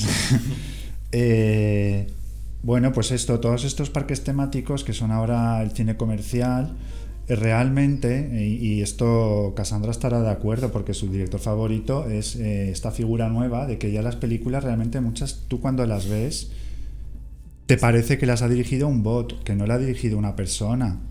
Es que realmente no rastreas ahí que haya, no es como cuando Verhoeven iba y hacía Robocop o, o, ¿sabes? Otros directores, otros talentos han hecho cine comercial. Ahora tú miras cualquiera de estas películas y realmente es que da igual, es que las ha hecho un bot directamente. Y entonces esto eh, a mí me gusta, como para terminar, porque está muy conectado con todo este rollo ultracuerpo de, que hemos manejado siempre este año. Sí, ya sabía que ahí. vigilante. Claro. Claro, entonces eh, John Favreau sería un ultracuerpo de manual. Seguramente, no sabemos si existe o no existe. Pero es, está muy en esta, en esta onda ultracuerpa de- del cine, ¿no? Del director Bot. Y bueno, esto yo eh, estoy liando. Oye, le preguntamos a Cassandra si ella le gustaría dirigir cine. Vale. A ver, Cassandra, ¿te gustaría, ¿te gustaría dirigir cine? Estamos en 2020. Tengo otras prioridades. A mí me parece increíble porque cada vez que habláis con Cassandra es como que una ouija. La, la Todo vibra. ¿Estás ahí, Cassandra? Pues en- entonces, pues, pues entiendo muy bien a Cassandra realmente. Tiene otras prioridades, claro que sí. El cine ya no ocupa el lugar de antes, pues sí, hay otras cosas. Y bueno, ya para ir terminando y ya que hablamos de ultracuerpos, lo, lo veo como eh, tenemos toda esta preocupación de, de que nos vemos rodeados cada vez más y más por gente que nos parece muy ultracuerpa. Eh, a la vez vemos que el sistema es muy el sistema ya es como que a los niños los en lugar de educarlos los programa. Tienes que ajustarte a unos horarios a unas cosas muy exageradas de aspecto de tal de no sé qué. Entonces yo veo que la- solo hay como dos opciones no como en el futuro o te vas a tener que posicionar con los ultracuerpos y apechugar con todo lo que eso es, o vas a estar fuera del sistema, como cuando hablábamos de Cosmópolis y de todo este mundo de, gente sublevada que vivían como ratas en, en apartamentos llenos de, eh, de suciedad y vivían allí como malviviendo y así, ¿no? Entonces veo que en el futuro va a haber que posicionarse eh, entre rata y ultracuerpo y que en el cine lo estamos viendo un poquito también. Y bueno, eh, ya que Cassandra parece una voz tan o sea, visionaria, vam- vamos a preguntarle a Cassandra si estos son, por saber si estos son todo rayadas nuestras o si realmente eh, toda esta paranoia de ultracuerpos es real o no. Entonces, Cassandra, eh, ¿qué pasa con el tema ultracuerpos? ¿Cómo lo ves? Ya no hay vuelta atrás. En el futuro las personas solo conectarán entre ellas a través de sus perversiones sexuales. Joder, Cassandra, de verdad, eh, maravilla. O sea, me parece que nos has dado el... Oye, Valar decía que las, las perversiones sexuales efectivamente eran... Bueno, él ya, él ya iba más allá y decía que, que en el futuro como será eso la, la- como la herramienta de distinción hay un poco que ya formarán parte del todo y que dejarán de ser, que será una cosa como súper banal tener las perversiones sexuales, eran como quien ahora... Sí, yo también lo creo. Creo además que habrá herramientas para no tener siquiera que compartirlas con otras personas. Pero me parece muy guay la frase de Cassandra, de porque en este mundo es verdad que las redes sociales... Cassandra es muy visionaria, la vamos a tener que llamar más veces, ¿eh? Sí, Sí, hace falta un especial Cassandra para que para ver de dónde he venido y qué he estado haciendo hasta ahora. Pero que, que sí que nos da la razón Cassandra con esta respuesta, porque a nosotros lo que vemos o que hemos hablado es que las redes sociales nos quitan esa humanidad y que cada vez en lugar de unirnos nos, nos aíslan y que cada vez resulta más difícil No hay vuelta atrás, dice, con otra persona. Y, y me parece muy verdadero esta respuesta de Cassandra. Cassandra, nos vas a, nos vas a eclipsar, ya lo veo, en todas tus... Tiene que mejorar un poquito la adicción, pero está bien. No, tampoco es que nosotros hablemos muy bien, o sea que... Bueno. Bueno, pues nada, eh, ¿qué queréis para el futuro? ¿Ser ultracuerpo o rata? Confuso. Eh, yo ultracuerpo. Yo es que creo que ya somos bastante ratas, entonces yo ahora quiero ser ultracuerpo a ver qué pasa. Yo rata, siempre. Bravo. Eh, yo es que no puedo ser ultracuerpo, lo siento. Me gust- como fantasía podría ser, pero es que no puedo, yo soy rata también. Muy bien, pues como hemos hilado ahí al final todo, ¿eh? Eh, muy bien. Nos despedimos. Espero no haber, no, espero que no nos hayamos aburrido con tanto título y tal. Yo he tomado nota aquí de todas las películas que hemos hablado, que ha sido un montón. Y gracias a, a José Confuso por venir. Yo Gracias- encantadísimo, mi tercera vez que aparezco ya por aquí. Claro que sí. Gracias a Julio Prieto Muchas gracias a vosotros. Juan, nos vamos. Sí, y gracias Cassandra. Nos vamos como despedida de año, está bien. Volvemos, entramos en el 2020 y, nada, Y, y mucho vigilante para el 20 eso, 2020. para 2020. Así que nada, adiós a todos.